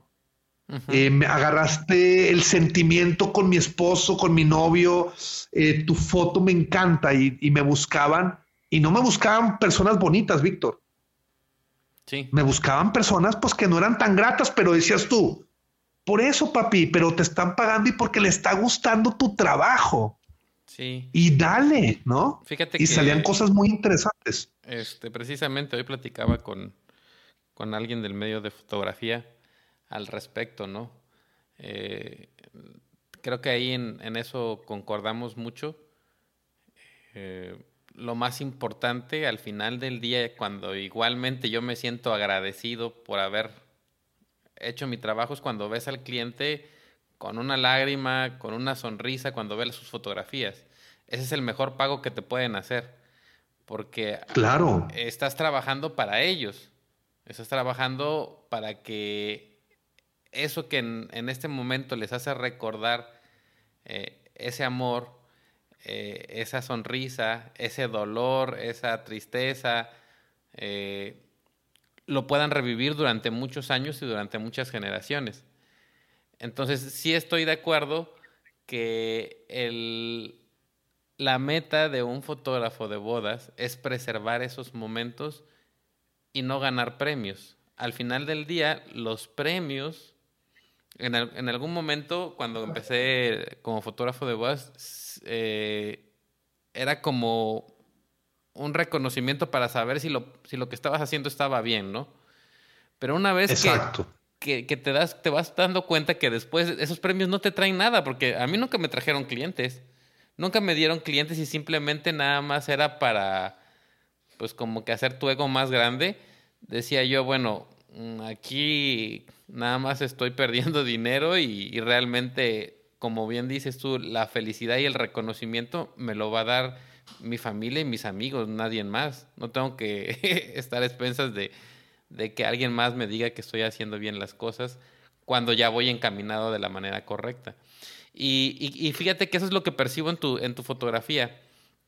Eh, en su sitio web de Israel, si pueden entrar ya después con calma, la gente que nos está escuchando, israelarredondo.com, se van a dar cuenta eh, precisamente de cuán importante es el sentimiento, una mirada, una sonrisa eh, que logras captar y eso es lo que hace la fotografía y eso al final del día, todos como seres humanos, eso es lo que queremos preservar.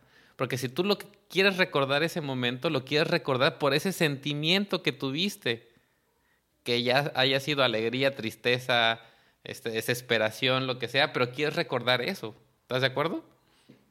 Claro, sí, sí, sí, Víctor. Y,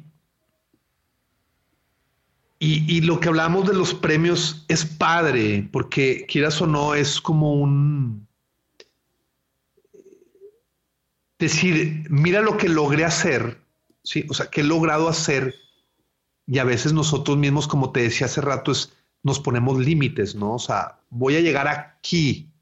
No, no te pongas límite. Y si, y, yo, o sea, yo te pregunto a ti, Víctor, o sea, a ver, ¿qué prefieres? ¿Ganarte 10 premios de Fearless?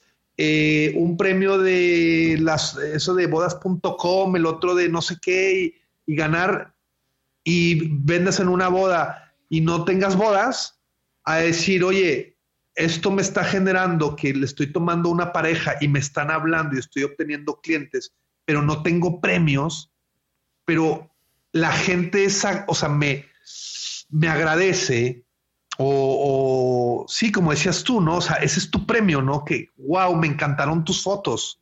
Va a haber clientes que te va a tocar un poquito batalloso y aprendes durante la fotografía a hacer un tipo de foto que yo siempre, hay un, hay un mensaje que, que, que lo voy a dejar aquí, que me disculpe Fer, este, pero, pero se lo voy a tomar que él lo dijo. Pero eh, es, trabaja un 90% al principio, ¿no? 90% para tu cliente y un 10% para ti. Y ve cambiando ese porcentaje hasta que llegues a un momento determinar un 90 para ti y un 10 para el cliente, pero ahí, ahí viene como que ahí empieza a cambiar un poquito la foto porque vas a decir, no, pues yo hago lo que yo quiera, pero nos olvidamos del sentimiento, pues, ¿no? Entonces yo para mí siempre era asegurar la foto que me diera sentimiento, a, andar brincando y saltando y echándome maromas para hacer una foto nueva, ¿no? Una foto, una foto diferente. Sí. Eh, y, bueno, gracias a Dios, si ustedes entran a mi página, pues no son novios que estoy en Tumbuktu y no son novios que estoy en, no sé, en Francia, haciendo una boda en Francia. No, es una boda que hice aquí en una esquina o es una boda que hice en, la Catedral de Monterrey, que todos los días hay bodas ahí y ha, ha hecho, yo creo que 300 bodas en ese lugar. Lo que sí trato es entregarle a cada pareja algo diferente, o sea, que sea para ellos. Un ejemplo, no sé si conozcas Monterrey, pero hay un área que se llama la Huasteca. Eh, o, confundidora, hombre, tienes el parque fundidora. Tú ves, tú vas a fundidora y hay 500 fotógrafos haciendo fotos de bodas en un sábado. O sea, es una cosa impresionante. Si a mí me tocaba ir ahí, yo no le iba a decir al cliente, no, sabes qué, yo no voy a ese lugar. Si el cliente seleccionó fundidora es porque, pues ahí a lo mejor se conocieron, o ahí le dio su primer beso, o ahí le dio el anillo. Tú no, tú no sabes, yo nunca preguntaba, o sea, no me ponía a ver, oye, el por qué, o por qué ahí y por qué mejor no te doy un lugar yo. No, iba ahí y lo que hacía es que si iba 10 veces a fundidora, las 10 veces yo tomaba completamente en lugares diferentes porque cada espacio se lo dedicaba al novio. No sé si me explico, Víctor. o sea, tú ibas a una pared y esa pared no la volví a tocar. Sí. Porque yo la tomé con ellos y lo respetaba y eso es lo que le gustaba mucho a mi cliente. Y eso es que te dedico, ¿sabes qué? Empiezo a contar el tiempo, son 60, 60 minutos. A, mí no existe los 60 minutos. Es al momento que yo diga, me siento satisfecho con el material que yo tengo y que ellos me dieron, porque tú sabes que los primeros minutos, los primeros minutos o las primeras hora, puede ser que no hay match con los novios, ¿no? Porque es que imagínate, Víctor, llegas con un pelado como yo, rapado de la cabeza, este, con barba y todo muchacho, pues al vato se asusta, ¿no? A lo mejor.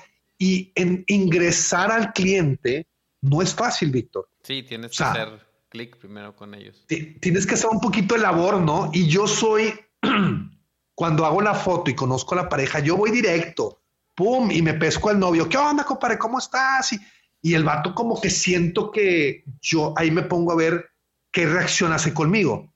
Si yo lo veo que se hace para atrás, uy, me hago tantito para atrás y me empiezo a meter. Pero es llegar a un momento que tener un 16 milímetros en la cara de los dos y tomando puro rostro. O sea, a eso logro yo hacer con mi pareja. Entonces les doy tranquilidad, eh, se sienten a gusto conmigo y salen imágenes muy bonitas, porque también tú sabes que los primeros minutos no es que estés probando la luz, sino que digas tú, déjame tantear cómo se sienten ellos, cómo se paran, cómo hacen sus expresiones. Un, ejemplo, yo me pongo a platicar con ellos mientras estoy tomando fotos. Oye, ¿a qué se dedican? ¿Qué hacen? Entonces hacen, ellos hacen gestos. Y yo digo, ay, mira, este gesto está padre. Esto, y empiezo a trabajar no sobre lo que traigo la idea de que hoy pensé tomar las estrellas y ellos volando. No, no, no. O sea, lo que el novio me va a dar a mí ese día. Sí, sí, sí. Eh, no, no voy con expectativas que ya voy a llegar a la locación y voy a hacer estas. No, a mí me gusta, me gusta, Víctor, el llegar y en la madre, ¿qué vamos a hacer? Porque eso, eso es lo que me dedicaba yo antes como rescatista no te decían, mira, vas a llegar y va a estar un arbolito y va a estar lesionado con la piernita quebrada y tú le vas a arreglar la pierna. No, no te decían eso. O sea, a ti te decían, oye, hubo cinco ahogados en tal lado, pues cáile y primero encuéntralos. ¿Me explico? Claro. Entonces, eso es lo que siento yo que, que, las bodas a mí me enseñaba de que yo llegaba al lugar y, uy, ¿qué hago aquí? Dale, pues échale ganas, ¿no? O sea, y empezábamos a, a calentar y empezaban a salir fotos muy padres. Fíjate y te estoy hablando con parejas. Sí, dime. Le, acaba, le acabas de dar clavo a un, tema que quería tocar relacionado con la creatividad. ¿Sí? Y creo que acabas de dar una definición que ya he dado en, otros episodios relacionado a la creatividad, pero lo has dado con, un buen ejemplo, ¿no? Eh, para esto primero te voy a preguntar, ¿para ti qué es creatividad? ¿Para ti qué es la creatividad? Uy, es que yo me podría decir que es una persona creativa. Mm, creo que no. Eh, creatividad es estar siempre haciendo cosas nuevas, cosas diferentes. Eh, e-, eso es mi, forma de pensar, ¿no? O sea, ser creativo es estar. Eh, tú lo relacionas más con algo original. O sea, crees tú que creativo es original. O sea, lo relacionas más, ¿no? Ok. sí, lo relaciono más. Ok, la creatividad realmente eh, es algo separado a hacer algo original. Y, bueno, ahí nos vamos a meter en un problema de qué es original, pero eso será como decía aquel, aquel comercial viejo, ¿no? Este, esa es otra historia, como dice la nana Goya. Pero a lo que nos concierne que es creatividad, la creatividad es la capacidad que tenemos para, para resolver los problemas. A veces pensamos que creativos únicamente son los artistas o los músicos, eh, porque siempre tenemos esta idea como que alguien creativo es alguien eh, que es artista y que hace algo único que otras personas no pueden hacer. Y la creatividad tú lo acabas de definir ahorita precisamente con el trabajo que tuviste eh, cuando eras rescatista y obviamente pues llegabas y lo que tenías que hacer en ese momento era resolver el problema de la mejor manera. Y esa resolución de problemas, eso es creatividad. Y es lo mismo que estás haciendo ahora con tu fotografía. Estás eh, teniendo esa manera de llegar al lugar, no ir con algo previamente pensado sobre qué vas a hacer y ir resolviendo el problema con la técnica que tú, que tú tienes. Y, a lo largo de tu vida, por lo que nos acabas de platicar ahorita, eh, me doy cuenta que has sido una persona muy creativa. Hasta en los peores momentos. O sea, aún estando en una situación tan difícil como lo que pasaste con tu niña, al final del día eh, estás buscando cómo resolver los problemas de la manera más eficiente posible. Y eso es creatividad. Y, la creatividad. Y al igual en la aviación, ¿no? O sea, en la aviación, pues yo tuve, pues no te puedo platicar cuántas emergencias. O sea, era, pues no te van a decir, ay, fíjate que en cinco minutos te vamos a cortar el motor, a ver qué piensas, ¿no? Y tuve paros de motor, congelamiento, eh, fallas de tren de aterrizaje, o sea, tuve muchísimas cosas y gracias a Dios eh, sé trabajar con, sobre presión. Eh, aprendí en la policía este, algo que nos hacían a nosotros, Víctor, era un ejemplo que eran 40 elementos, ¿no? Entonces, en los 40 elementos, tú eras el, el número, el 40. 39 elementos te rodeaban, te rodeaban a ti y te decía tu instructor israelita del ISDS, te decía, salte de ese círculo. Estabas rodeado de personas.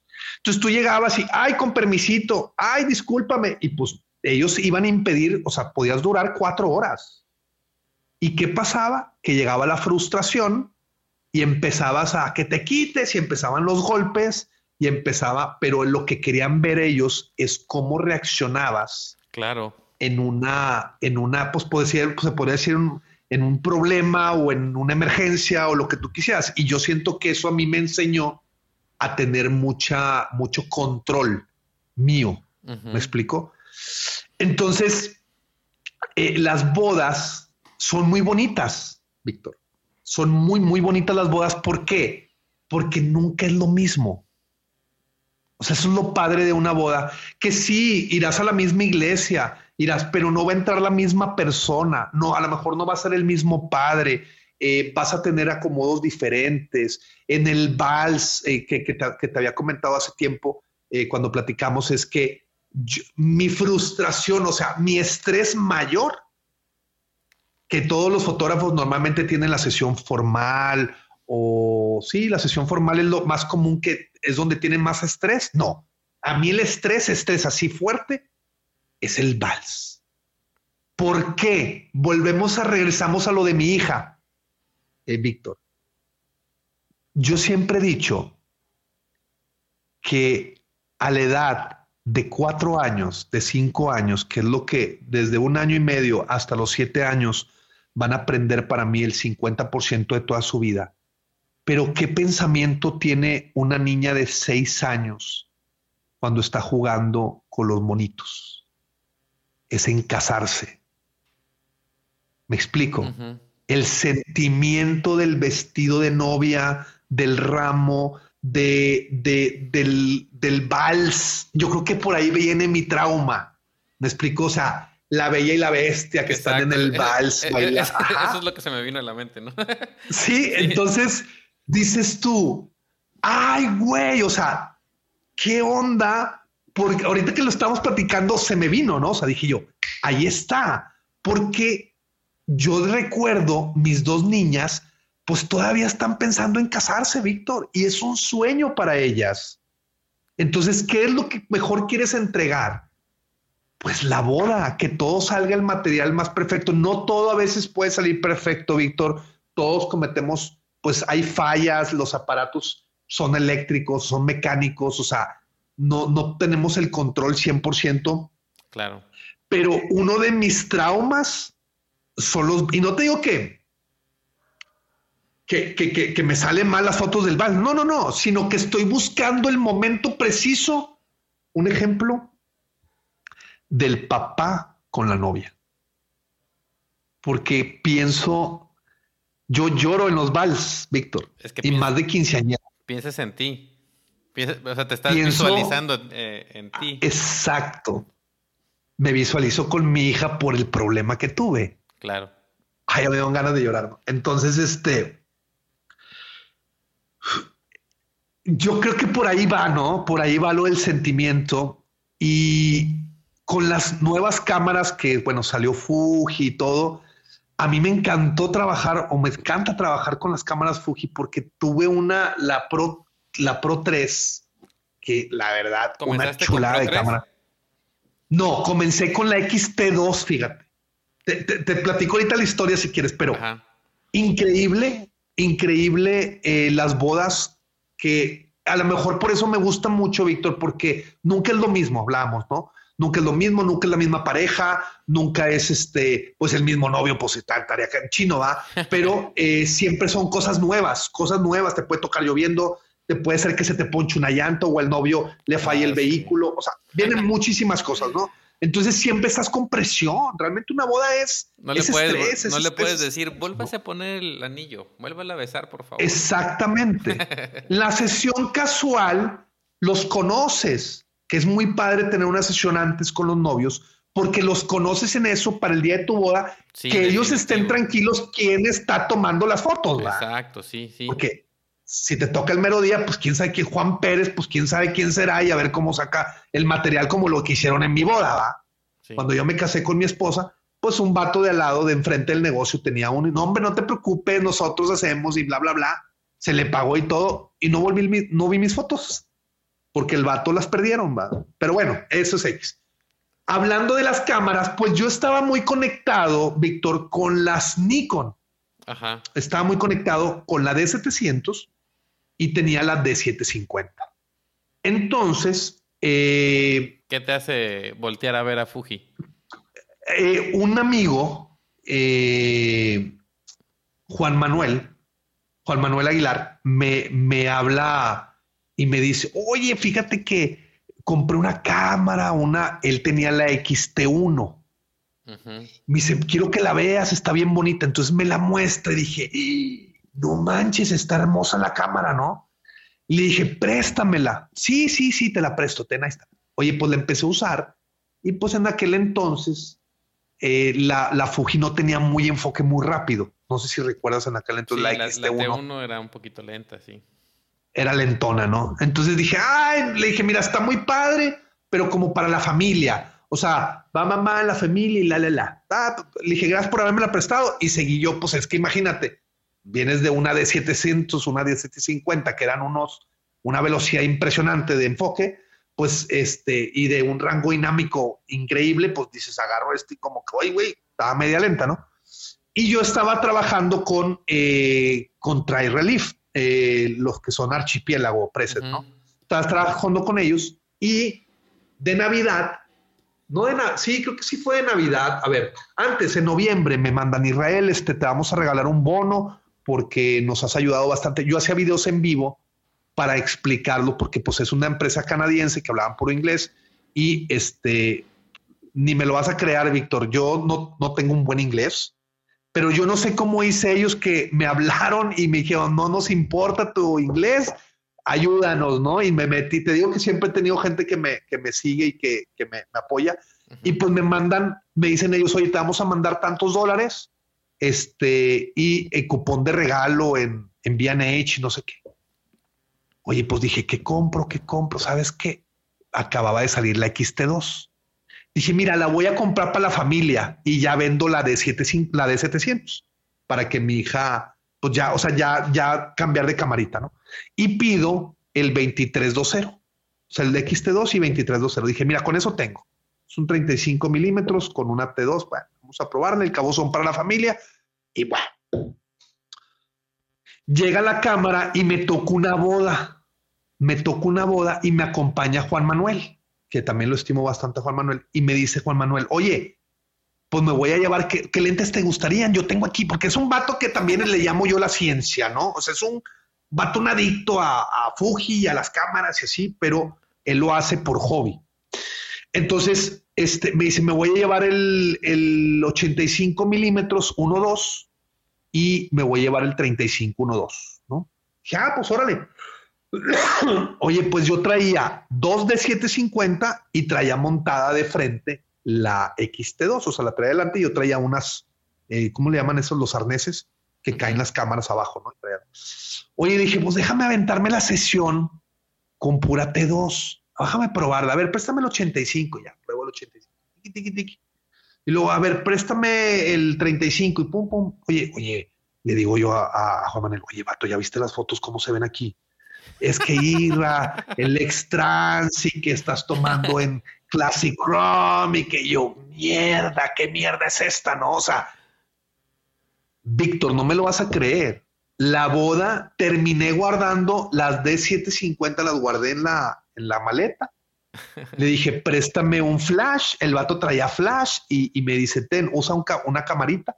O sea, usa el, lentecito el 35 y me aventé toda la boda con un, más bien un 23 milímetros, ¿no? El 23 milímetros, me aventé toda la boda, pum, pum, hizo 10 mil, 8 mil. Dije, ¿sabes qué? Ingesu, le damos con toda esta boda y vámonos, fum, fum, fum. Bueno, para no hacerte cuento largo, para la semana ya había vendido mis D750 y había pedido la X Pro 2. Ajá. Eh, eh, ah, pedí la, la, T2. Sí, sí, sí, que todavía la tengo aquí.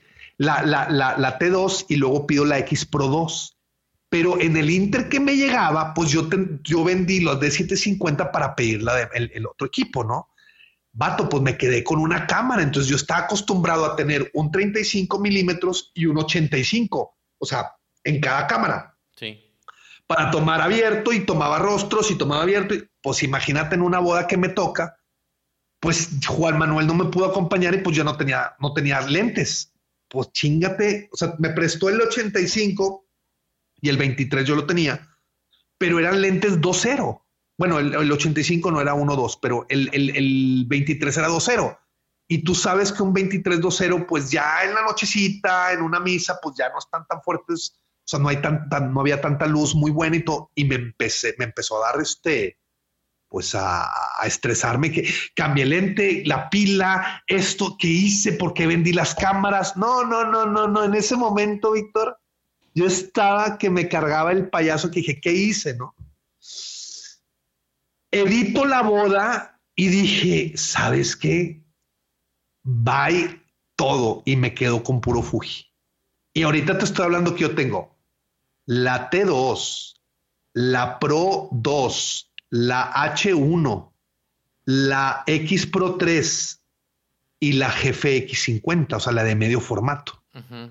O sea, me hice tan adicto a la marca Es que es lo que te digo, o sea, yo tengo un problema, es que todo es boom en grande, ¿no? Entonces, tengo lentes 35, 20, eh, tengo el 16, el 23, el 35, el, el 50 y el 85. Y luego tengo el 14 milímetros de la, de la GFX, tengo el 63, el 45, el 85 manual y un 66 manual de, de mi, tacón. Entonces, medio formato. Y, y, me hice adicto, tengo las impresoras, tengo la... No, no, no, no, o sea, estoy loco. O sea, estoy loco porque me encantó el equipo. ¿Y qué es? Que es algo muy cómodo y tiene tantos sistemas, Víctor, que ah, platico yo mucho es estás buscando, no, pues es que yo tiro manual porque me gusta controlar la luz. Espérate, papi, para eso existe eh, toda la tecnología que le están metiendo a los equipos, pues es para ayudarte a que tu fotografía mejore. Bueno, para mí, ¿no? Para mí, yo antes, pues en las Nikon tirabas oscuro y no, problema, no había problema. Aquí en Lightroom le levantabas y listo, ¿no? Eh, no pasa nada. Pero en la Fuji, con el, con el, este, eh, con el, o sea, el, el, ¿cómo se llama? El, sin espejo, o sea, que lo estás viendo completamente, el mirrorless, pues no se te hace cómodo ver la foto oscura, o sea, se te enseña a exponer correctamente y la otra, y la otra es que... Eh, Vas visualizando ya tu edición. Ah, no, pero tú tiras en blanco y negro, ¿no? Yo tiro en blanco y negro. Pero ahorita han dado con el, otro, el, es que está el Classic Negative. Ese está buenísimo, ese, precio. Pero bueno, eh, eh, eh, pero también, Víctor, este, lo que te digo es buscar que lleves un sistema. Un ejemplo, yo tiro en, en, las cámaras Canon y en las Nikon les dicen AB o prioridad de apertura. Sí. Entonces yo le doy la apertura que yo quiero, un 2.8, un 3.5, un 2 o 1.4 y que automáticamente la cámara con el, el exposímetro que tengo, oye, pues si yo quiero un exposímetro un poquito abajo, normalmente yo tiro un paso arriba, ¿ok? Del exposímetro de la Fuji, pero en el sistema que traigo. ¿Y qué es? Que solito me controle la velocidad. Pues ¿para qué hacemos tanto show? Oye, quiero menos luz, pues le doy, le giro la ruedita y solita baja la exposición. ¿Y qué me voy a preocupar? Por mi composición, por ver a la pareja, por en vez de estar tomando la foto y viendo la, viendo la pantalla, tomando la foto y viendo la pantalla. Eso me tardé en quitármelo, ¿eh? Porque pues tú sabes que cuando son de espejo, pues das clic y pues tienes que ver la imagen. Que los que estamos en, en, sistema digital, ¿no? Este, yo no tuve de, estar trabajando con film y eso, no tuve mucha, mucho tiempo. Entonces, pero ahorita con Fuji, yo ya no veo la pantalla ya me acostumbré a que es aquí es la foto y se acabó. no hay más. Sí. Este, la serie GFX, ¿en algún momento la llevas a la boda? ¿Haces clics con sí, claro. GFX? ¿Para, ¿Para qué la usas? Mira, es, dependiendo el tipo de cliente. O sea, si yo veo un cliente apasionado de la foto, que viene conmigo, que es raro que me toquen fotógrafos, sí me han tocado, pero pero que yo vea que, saben de cámaras, que les gusta el medio formato. Yo normalmente, Víctor, les doy la sesión casual. Eh, si veo los novios que eh, contratan el paquete más grande, la sesión casual les meto medio formato. Y este, porque hay más tiempo y todo el show.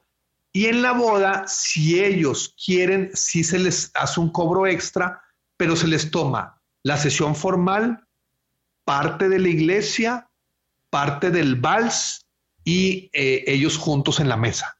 Es con medio formato. Hay una, hay una boda, hay una boda ahí que pueden buscar, este, y está hecha en pura, puro medio formato, eh, toda la boda, toda la boda está en hecho formato, este, la pueden checar. Ay, no me acuerdo si me salen ahorita los nombres de ellos, pero yo recuerdo muy bien que, hay una boda ahí de medio formato, que es vals, iglesia, eh, locación, todo, todo es con medio formato. ¿Qué y es bien bonito. ¿Qué diferencia ves? O sea, obviamente estamos hablando de medio formato, Pero en cuestión de enfoque, de rendimiento, ¿cuál es la diferencia entre la serie X y la GFX? Ya estando trabajando en boda. Bueno, en boda, o sea, si, si vas a tirar un ejemplo, yo normalmente en una boda, Víctor, yo tomo alrededor de 3.000 fotos, 4.000, ya me pasé, ¿no? Una boda normal, tranquila. Eh, y con la de medio formato sí tienes que ser más cauto, eh, no porque te vayas a echar el sensor, sino que eh, el sistema de enfoque es un poquito más lento. Es un poco más lento el sistema de enfoque a, comparación de la APC-C. Pues es que imagínate el, sensor, el tipo de sensor de una APC-C chiquito a la de medio formato, que dices tú, hoy necesito más, más, más tiempo, ¿no? En, rapidez, pues sí me voy más con las con la serie X. No he probado la nueva, la, la, la 100XS, creo que es, ¿no? La 100XS que viene mejorado el tipo, el sensor y la, la 50S2. Este no, no las he probado, no he tenido oportunidad, pero el, el detalle del medio formato, Víctor, es la compresión de la imagen.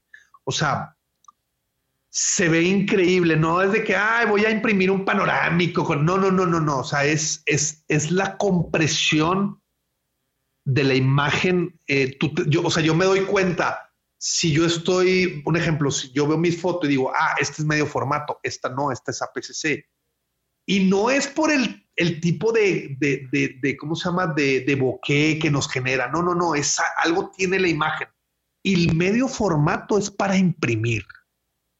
O sea, para digital, uy, pues mejor quédate con la serie X. Pero si vas a estar imprimiendo imágenes, medio formato. O sea, la, la 50 es una chulada. Porque al momento que imprimes la imagen dices, ah, cabrón, aquí sí se ve muy bonito todo el show. Este, la profundidad que tiene, ¿no? Eh, la, sí, pero es una profundidad, este, eh, una profundidad diferente. Está, está complicado, o sea, está raro. Está, está raro. Oye, ¿qué estaba buscando aquí? Pero bueno, este.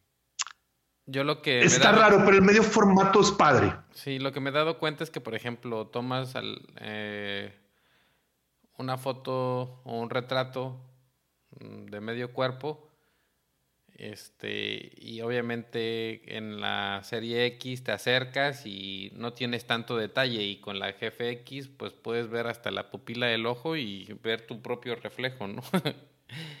Entonces, este... Sí, pero fíjate que... O sea, sí en cuestión de, de, calidad de la imagen, de nitidez y todo. Fíjate, hay algo que me gusta mucho, Víctor. No sé si has notado tú Agárrate un 23 milímetros 1.4 y agárrate el 23 milímetros 2.0. Toma la misma imagen y el 23 1.4 te genera una nitidez muy diferente. No se ve tan digital. No sé si lo has visto. bueno, yo sé por qué me aferro a unas cosas, ¿no? Pero a mí un ejemplo me gusta mucho tomar con 23 milímetros 1.4 una boda. Si me dices, me voy al 23-2-0, no, agárrate el 23-1-4 porque te hace como ese tipo, ese, no sé si se le puede llamar, pero como si fuera de película. sí, de, de, film, pues, ¿no? Ajá. O sea, porque el, film no te da exactamente la super nitidez que nos dan las cámaras digitales. Entonces, eso, yo, la verdad, el 23 milímetros para mí es el, un gran lente. Es wow. Y el, el 35-1-4 también una chulada, que son, no son tan veloces como el 2-0 y todo, pero a ver, Víctor, estamos en una boda, o sea, no, no va a ser que va a salir, no sé, un extraterrestre y no pudiste tomarle la foto, o sea, eh, tienes tiempo, Víctor. Sí, claro. O sea, es lo que yo siempre he dicho, o sea, la XT2 o la XT3, ahorita que ya es la XT5, que no he tenido la oportunidad de probarla, pero, Pato, pues esas cosas ya son, ya, o sea, yo ya estoy viejo, ¿me explico? O sea, tener una Pro 3 y una T2 y una T3, pues ya estoy viejo. Debería de tener yo la T5. Pero es que a veces dices, pero ¿para qué tanto? Si no es necesario tener tanto equipo y puedes hacerlo eh, con una simple, es más, yo me pedas a mí una boda y yo te la hago con una T2, a lo mejor una T1 no, pero una T2 sin ningún problema te hago una boda, porque ya aprendiste, o, yo he aprendido, Víctor, es, sí me gusta captar mucho los momentos, los detalles, los, los, ¿cómo se llaman? Las expresiones de la gente, esto, el otro, pero también te das cuenta que a la gente no, a veces eso no le interesa. Ellos lo que quieren es verse ellos. Yo cambié mucho mi foto en el área de la recepción. ¿Sabes lo que yo hacía, Víctor, antes? Era irme a la fiesta y andar de, de, fiestero, ¿no? Bueno, yo no soy fiestero, pero y no tomo fotos, o sea, no, no tomo, pero me metí a la fiesta y ay, el escándalo y chau, chau. A ver, yo te voy a decir una cosa. ¿Cuántas imágenes van a imprimir de eso? De gente que no son quién sabe quién en su álbum. Porque mejor, eso pues lo puedo dar como tip, es pégatela a los novios y no te le sueltes y toma puras expresiones de los novios, ¿me explico? Claro. Toma las expresiones de los novios y que se están echando la cerveza entre ellos. Los amigos son los amigos y ellos van a estar ahí. Pero eso, las últimas bodas que hice yo fue hacer eso, o sea, dedicarme a la pareja. Oye, le dedicaba un tiempo, listo, ya les tomé, me relajaba. Otra vez me, me metía con ellos y me usaba que Strobid y que usaba puro 1.4 sin flash y que hizo 12 mil, este, hizo 8 mil. A mí no me interesaba porque yo buscaba el momento. Yo le puedo enseñar a unos novios toda pixeleado, como le digan, que, que, es muy diferente el pixeleado de las Fuji a las, a las Nikon y a todas esas, este, que se ve como si fuera grano. O sea, las de Fuji se ve como grano. Entonces, el, el cliente realmente ve el momento, no le va a, ay, es que me las estás entregando con grano, ¿no? Entonces, todo eso eh, yo fui evolucionando y, te soy sincero, o sea, a más, yo me voy con una Pro 3 y te hago completamente una boda, con un solo lente. Eh, me, me a utilizar el 23 milímetros y, y, yo no uso lentes, un ejemplo, eh, ¿cómo se llama? Lentes, este, telefoto, este, porque te haces un huevón, te haces un flojo. Vete 10 metros y estoy acá yo a 10 metros con un 70-200 y dándole zoom y haciendo... No, papi, acérquese y haga convivencia con la pareja y eso te va a ayudar a que tengas una mejor eh, conexión con ellos y al momento de pedirle lo que tú quieras, lo van a hacer. Sí, definitivamente sí. Muy bien, Isra.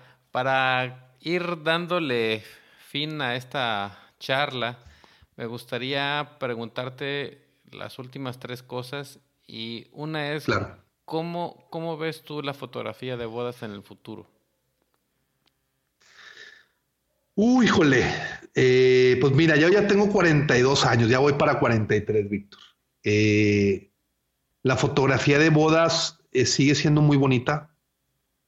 cada vez hay muchísimo más fotógrafos. yo, ya, yo ya me siento como de los que ya se quedaron allá a los 50, no, o sea, yo ya me siento viejo. Este, eh, yo siento que hay demasiada, eh, demasiada gente que, que, lo he platicado con muchos fotógrafos que a veces es un poquito complicado porque el cliente ya no ve de lo que todo lo que hemos estado hablando del sentimiento, Víctor. Ya no ve el quiero el momento, quiero el detalle, quiero que se vea mi expresión.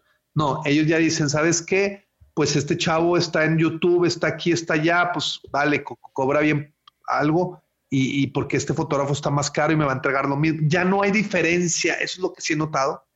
Ya no hay diferencia. Antes tú veías, y un ejemplo, yo veo tu foto, Víctor, y yo sé que eres tú.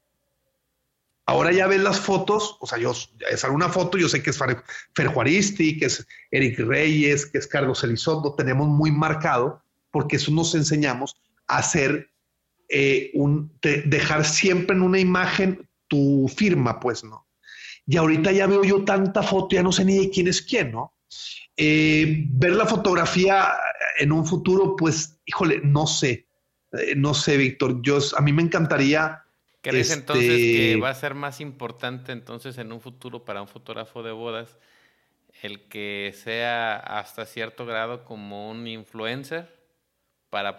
Yo digo que sí. desafortunadamente, ahorita, Víctor, si no estás en las redes sociales haciendo TikToks y haciendo cosas en, Facebook o en YouTube, ya no, es, es complicado. Yo lo que tengo, lo único que tengo por ahora es por recomendación, ¿eh? porque si tú te metes a mi Facebook, está muerto, porque no tengo el tiempo para dedicarle a eso. Prefiero dedicarle tiempo a mi familia.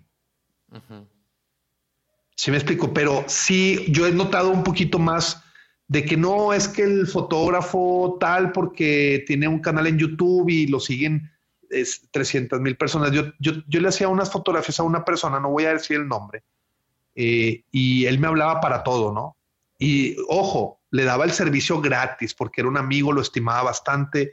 Eh, eh, hicimos mucha comunicación en la empresa y todo. Y él es un diseñador de bodas muy, muy bueno, ¿no? Aquí en Monterrey. Y yo le hacía las fotos y, oye, y para la gasolina, sí, no te preocupes, vamos a darle que salga todo bien padre, ¿no? Y de la noche a la mañana había un workshop que le iba a dar eh, y me dice, oye, ¿sabes qué, Isra? Este, fíjate que voy a meter a un muchacho que es un influencer, este, yo, yo iba a dar un espacio donde yo iba a platicar sobre cómo hacer la el día de tu boda, que no olvides estos detalles, bla, bla, bla. Este, y me dice, ¿sabes qué? Pues la hora que tú tenías, te voy a tener que recortar, pues nada más que tengas 10 minutos porque al otro chico. Le dije, no, no, no, no, no, a ver, espérame, espérame.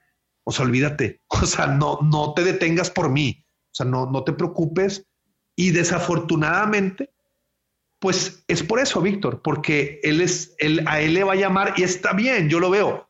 Oye, a lo mejor yo no te genero clientes para las bodas que tú haces, o sea, que vayan y te compran, pero el influencer sí lo va a hacer y él está viendo por su negocio, ¿no? Y de ahí, eh, te estoy hablando que él me sigue buscando, yo desafortunadamente ya no tengo contacto con él, pero yo dije, no, está bien, o sea, no, yo no estoy molesto ni nada, sino que eh, hay, hay, ¿cómo te diré, Víctor? Eh, está muy padre que tengas tú a tu influencia y todo, pero no era la manera, no era la manera que yo sentía, o sea, te, o sea, te sacaron así de la noche a la mañana, se pudo haber platicado con tiempo y yo sentí como que ahorita pues el chico ya se dio cuenta que no es lo mismo, que la, pues, la experiencia, que el sistema, que esto, y ahora anda buscando y pues dijo, ¿sabes qué? desafortunadamente, pues yo ya no quiero hacerte fotos, va. Y si quieres, pues te voy a cobrar pues la cantidad que yo cobro normalmente en una sesión, ¿no? Claro. Pero sí, el, el, el, influencer ha pegado. Y yo pensé cuando empezó lo de la pandemia, dije, no, hombre, va a ser un ratito, Víctor, pero no. No, o sea, esto está creciendo increíble. ¿eh? Sí, yo, yo siento que definitivamente sí es importantísimo tener pues vivas nuestras redes sociales y tener nuestro medio de comunicación ahí, pero también, obviamente, eh, como decimos eh, comúnmente, para todos hay, ¿no? Sí va a haber gente que sabe apreciar el trabajo que haces. Eso tenlo por seguro. Claro. Este, hasta el día de hoy, digo, por muy eh, seguidor de un youtuber, lo que tú quieras, ves una buena foto y ves una foto, porque a veces me, me, me sucede acá ah, en, Chiapas, de que hay fotógrafos que llevan el celular y llevan la cámara y la mayor parte de las fotos las toman con el celular, ¿no?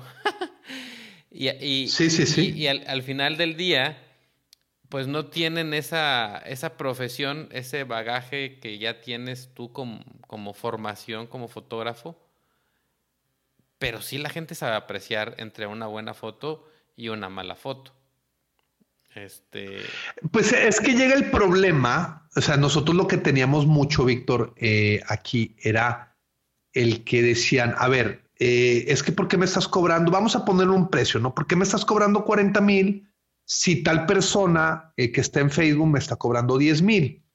Y nosotros le decíamos, no, pues mira, mujer, es que pues es la empresa, se paga una renta, se paga una luz, se paga publicidad, se paga todo. Este, y el servicio, pues aquí tienes un lugar establecido que cualquier detalle, pues aquí vamos a responder. Y ellos decían, no, pues está bien, y se iban con el otro fotógrafo. Y decíamos, está perfecto, nosotros no estamos en contra de que si él cobra menos o cobra más, a mí no me interesa. Me explico, pero pasaba el tiempo y venían y decían, no, es que nos hizo un, hizo no sé qué. Bueno, ah, le pudiste reclamar, no, porque se desapareció. O sea, yo tuve, era un ex empleado mío, fíjate, un ex empleado que fue fotógrafo de nosotros, se llevó como a cinco clientes de nosotros. Haz de cuenta que le dijo, ¿cuánto le han pagado a tal Isra? A Isra, no, pues haz de cuenta que eran paquetes de 40 mil y le hemos pagado 10. Bueno, échenme los 30, yo les hago las bodas. Pues les quitó los 30 y el vato se desapareció, ¿no? Entonces vienen y me reclaman a mí. Oye, Isra, es que pues este vato, ah, no, pues ustedes, ustedes se fueron, le pagaron y pues lástima, ¿no? Yo no les, no, es que, pues regresame el anticipo, no, es que no te puedo porque tú cancelaste el contrato. Entonces, cosas así que van a pasar y van a seguir pasando en todos lados, Víctor. Pero también, como dices, y la recomendación es el mejor, la mejor publicidad. ¿eh? Sí, definitivamente. Para mí, la recomendación, porque ya sabes, Víctor, que si vienes recomendado, es porque esa chica vio tus fotos en, en, en un álbum. Oye, es que él me tomó las fotos increíble, Ira se porta súper bien, bla, bla, bla. Y ya vienes a que te anden diciendo, oye, podemos vernos, podemos hacer una cita eh, yo no veo a los novios, Víctor, eh, que haga una previa para platicar y que locación. No, Víctor, yo los veo en la mera sesión y si tengo la pura boda, yo los veo en la mera boda, ¿eh? No tengo Zooms, no tengo nada. No sé, tengo, es lo como te dije, me gusta llegar y a resolver, ¿no? O sea, resolver la situación de cómo me va a ir. Sí, este, definitivamente que la recomendación es algo eh, importantísimo y eso tiene que ver con el servicio que, das. Yo siempre digo que prefiero una pareja que se vuelva predicador tuyo y que va a andar evangelizando este, que tú eres el mejor fotógrafo a, ¿cómo se llama?, tener nada más clientes y clientes que al final del día no te dejan nada. Eh, sí, sí implica eso tener eh, menos bodas, ¿no? Yo estoy hablando de que, no sé, voy a hacer de 18 a 20 bodas al año, pero sé que esas 18 a 20 bodas al año en un año, dos años, tres años, cuatro años, cinco años, me he tenido clientes referidos de bodas que les hice hace 10 años. Entonces, prefiero escoger al cliente, que el cliente eh, sepa yo que va a hacer clic conmigo, que me guste también la historia que quiero contar para que al final del día el cliente quede totalmente satisfecho y ese cliente te va a regresar con dos, tres, cuatro clientes más y es una cadenita, ¿no? Es como eh, que tuvieras ahí, este, pues sí, un evangelizador o alguien que está constantemente hablando acerca de tu trabajo. Pero definitivamente eh, eso es algo que que funciona al 100%.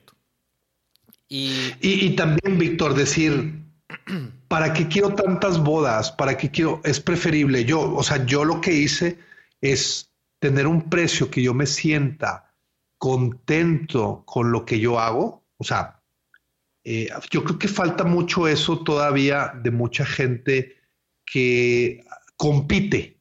Oye, no, es que Víctor cobra tanto, yo voy a cobrar menos para quitarle. Si me explico, no, no, no cobra lo que tú sabes hacer. Cree en ti, sé bueno, o sea, sé responsable, sé esto. Entonces, ¿qué llegas? Llegas a un momento que yo te puedo decir, oye, pues a lo mejor yo con 10 bodas al año, pues soy feliz porque logro mis metas de lo que yo buscaba. ¿Por qué? Porque yo antes, Víctor, mi empresa, ¿sabes cuántas bodas hacía al mes? Digo, al año, 200 bodas. Imagínate imagínate los problemas. Claro. ¿No? Porque no todo lo cubría yo. Lo cubrían otras personas y pues no es la misma calidad y se quejaban y resolver y, y que dije yo, oye, no, no, no, no, espérame, espérame. Esas 200 bodas se convirtieron en 60 bodas, Víctor, al año. Y ganaba exactamente lo mismo. Fíjate Con menos personal. Sí. Ahí, acabas de, decir algo también importante, que es un pleito luego en cuanto a los precios, ¿no? Este, yo siento que al final del día tú debes de cobrar lo que hayas presupuestado. ¿Sí? O sea, yo, por ejemplo, mis paquetes están de acuerdo a lo que yo necesito ganar de la fotografía. Y, te voy a poner un ejemplo. Yo cuando vivía en Cancún, por ejemplo, eh, cobraba más que ahorita que vivo en Chiapas. El estilo de vida aquí en, Chiapas es mucho más económico, no gasto lo mismo que gastaba allá. Entonces, y, yo, le, decía a otro fotógrafo, bueno, si tú, por ejemplo, vives en otro lugar y haces tu presupuesto de lo que necesitas ganar eh, para poder mantener a tu familia y es el monto que debe salir, a lo mejor es menor, es 100% válido.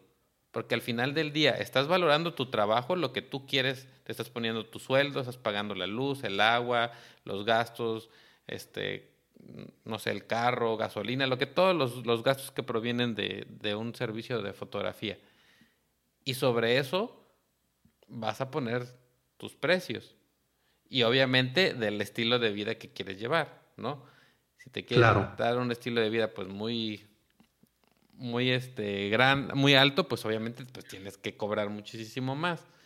Pero creo que de eso va a depender y, con eso pues puedes reducir en gran parte el número de bodas que haces al año y como muy bien dijiste, pues no estar matándote ahí con mil problemas, eh, tal vez agotándote también tú creativamente y agotándote también tu, tu energía de tal manera que ya luego llegas y dices, ah, hay otra boda, ¿no? Este fin de semana, tres, cuatro bodas.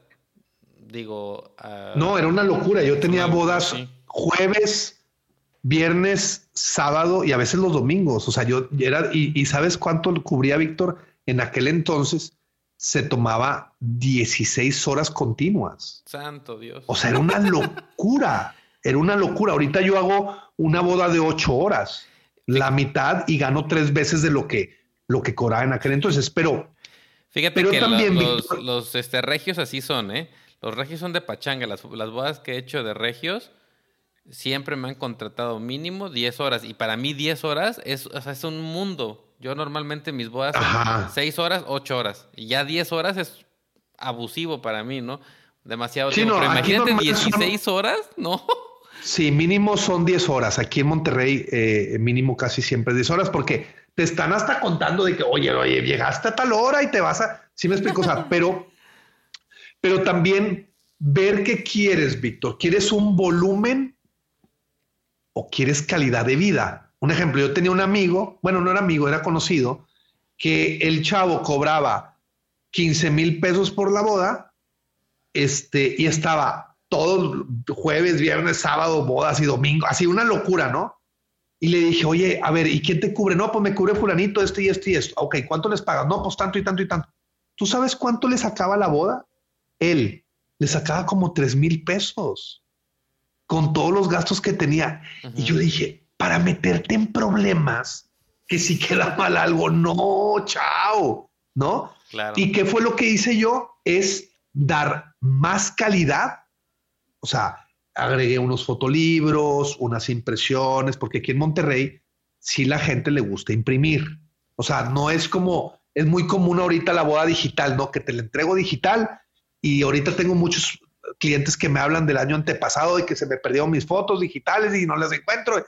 Entonces, ¿y qué pasa? Las imprimes y no pasa absolutamente nada. Entonces yo entregaba un ejemplo, entregaba 100 fotografías 4x6, una 16-20 con marco y un fotolibro 11 por 11 de 10 hojas, con toda su boda en el interior, ¿no? Yo tenía un diseñador, lo hacía, pero tú agarrabas el libro, yo te tengo libros aquí, Víctor, todavía en mi oficina, que los abres, tienen 10 años y los traemos para expos y están igualitos.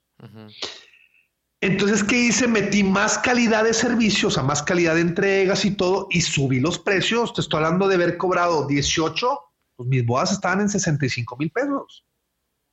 Las bodas de la empresa, Víctor, no las mías. Porque Israel Arredondo, él cobra de 50 para arriba. Que fue lo que me empecé a hacer yo. Porque sí, pues dejaba, cobraba 25, 30, 40 y así. ¿Y qué pasaba? De que me saturaba de trabajo.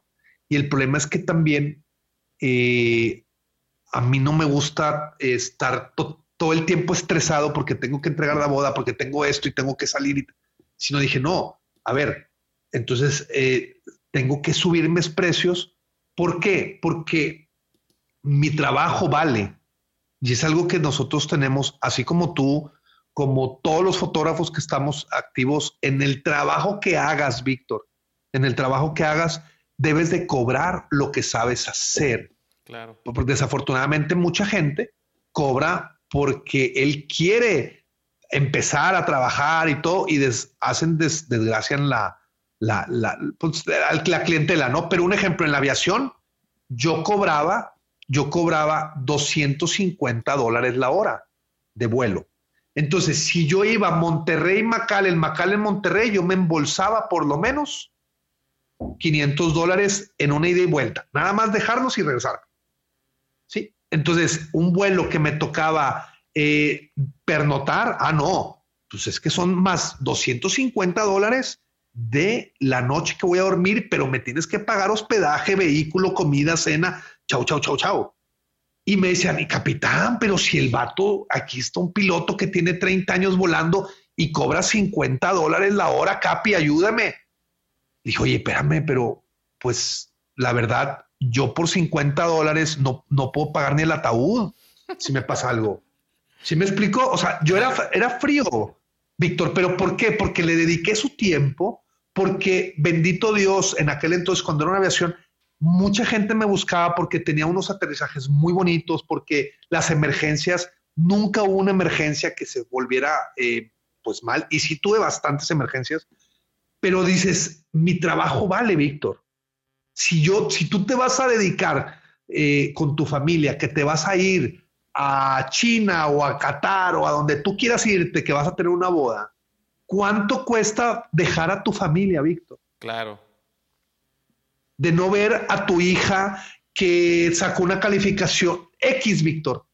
X, X, X. Un ejemplo, yo la aviación la dejé porque yo sabía que yo no iba a ver a mi hijo en, los, en los cumpleaños, porque la aviación ejecutiva lo que tiene es que te hablan ahorita, a las 11 de la noche, te hablan por teléfono y te dicen, capitán, hay que salir ahorita.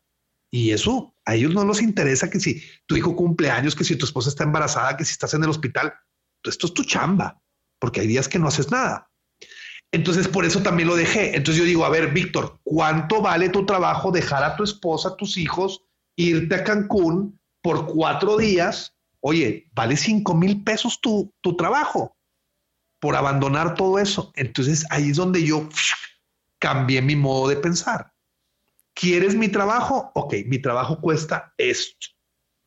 Oye, que Isra, mira, es que tú le tomaste una boda hace tantos años, porque me toca mucho que les voy tomando a las hermanas que se van casando y hermanos, ¿no? Entonces es que tú le tomaste, bueno, te voy a dejar un ejemplo, bájale tal porcentaje, un 10%, órale pero ya no te puedo dar ese precio porque fue hace tanto tiempo, me explico. Y pues las cosas, Víctor, se joden. Una cámara Fuji no es barata. Un lente Fuji, eh, tus zapatos, tu cabeza, o sea, entra todo, ¿no? Ahí es donde, donde este. te digo que yo siempre le doy la recomendación a los chicos que van comenzando que literal se hagan un Excel. No, yo tengo un Excel en donde meto todos mis gastos y te sale pues obviamente el número de bodas que deberías de realizar al mes eh, para poder cubrir tus gastos y el propio sueldo que tú mismo te pusiste, ¿no? obviamente los gastos que vienen de, tu casa, si eres el único que aporta a la casa, si tu esposa aporta a la casa, bueno, ¿cuánto es lo que yo voy a aportar?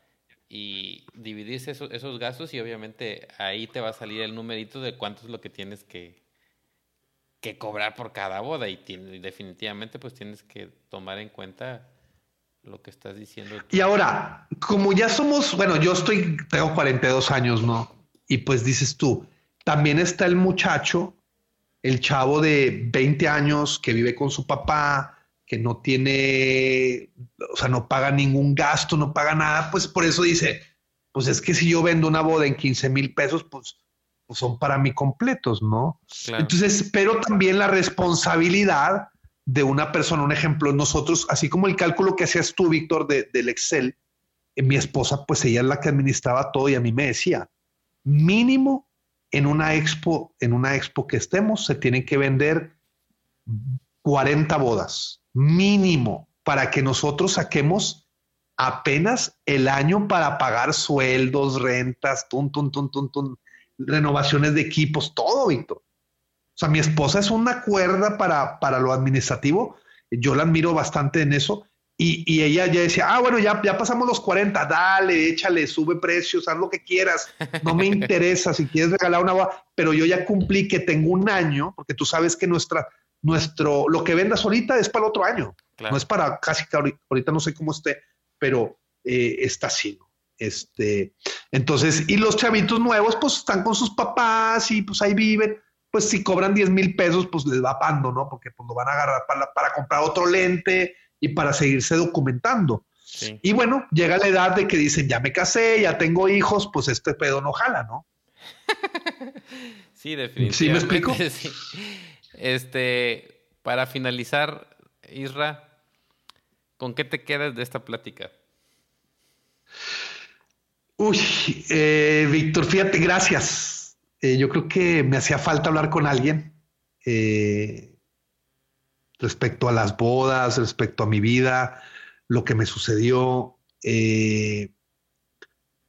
gracias por haberme invitado. La verdad, me mandaste un mensaje. Yo dije, ay, qué onda. ya que platicamos, dije, oye, qué padre, ¿no? Haberme, haberme invitado y haberme tomado en cuenta, Víctor. No tenemos mucho contacto tú y yo, pero te agradezco, te agradezco bastante que me hayas, me hayas eh, tomado en cuenta en esto y que, que saqué bueno. Pues eh, la verdad, una, me divertí bastante platicando mis historias y te digo, no, me podemos estar días platicando porque eh, tengo muchas anécdotas de rescates y todo eso. Pero al final, Víctor, yo a mí me gustaría dar un mensaje a todos es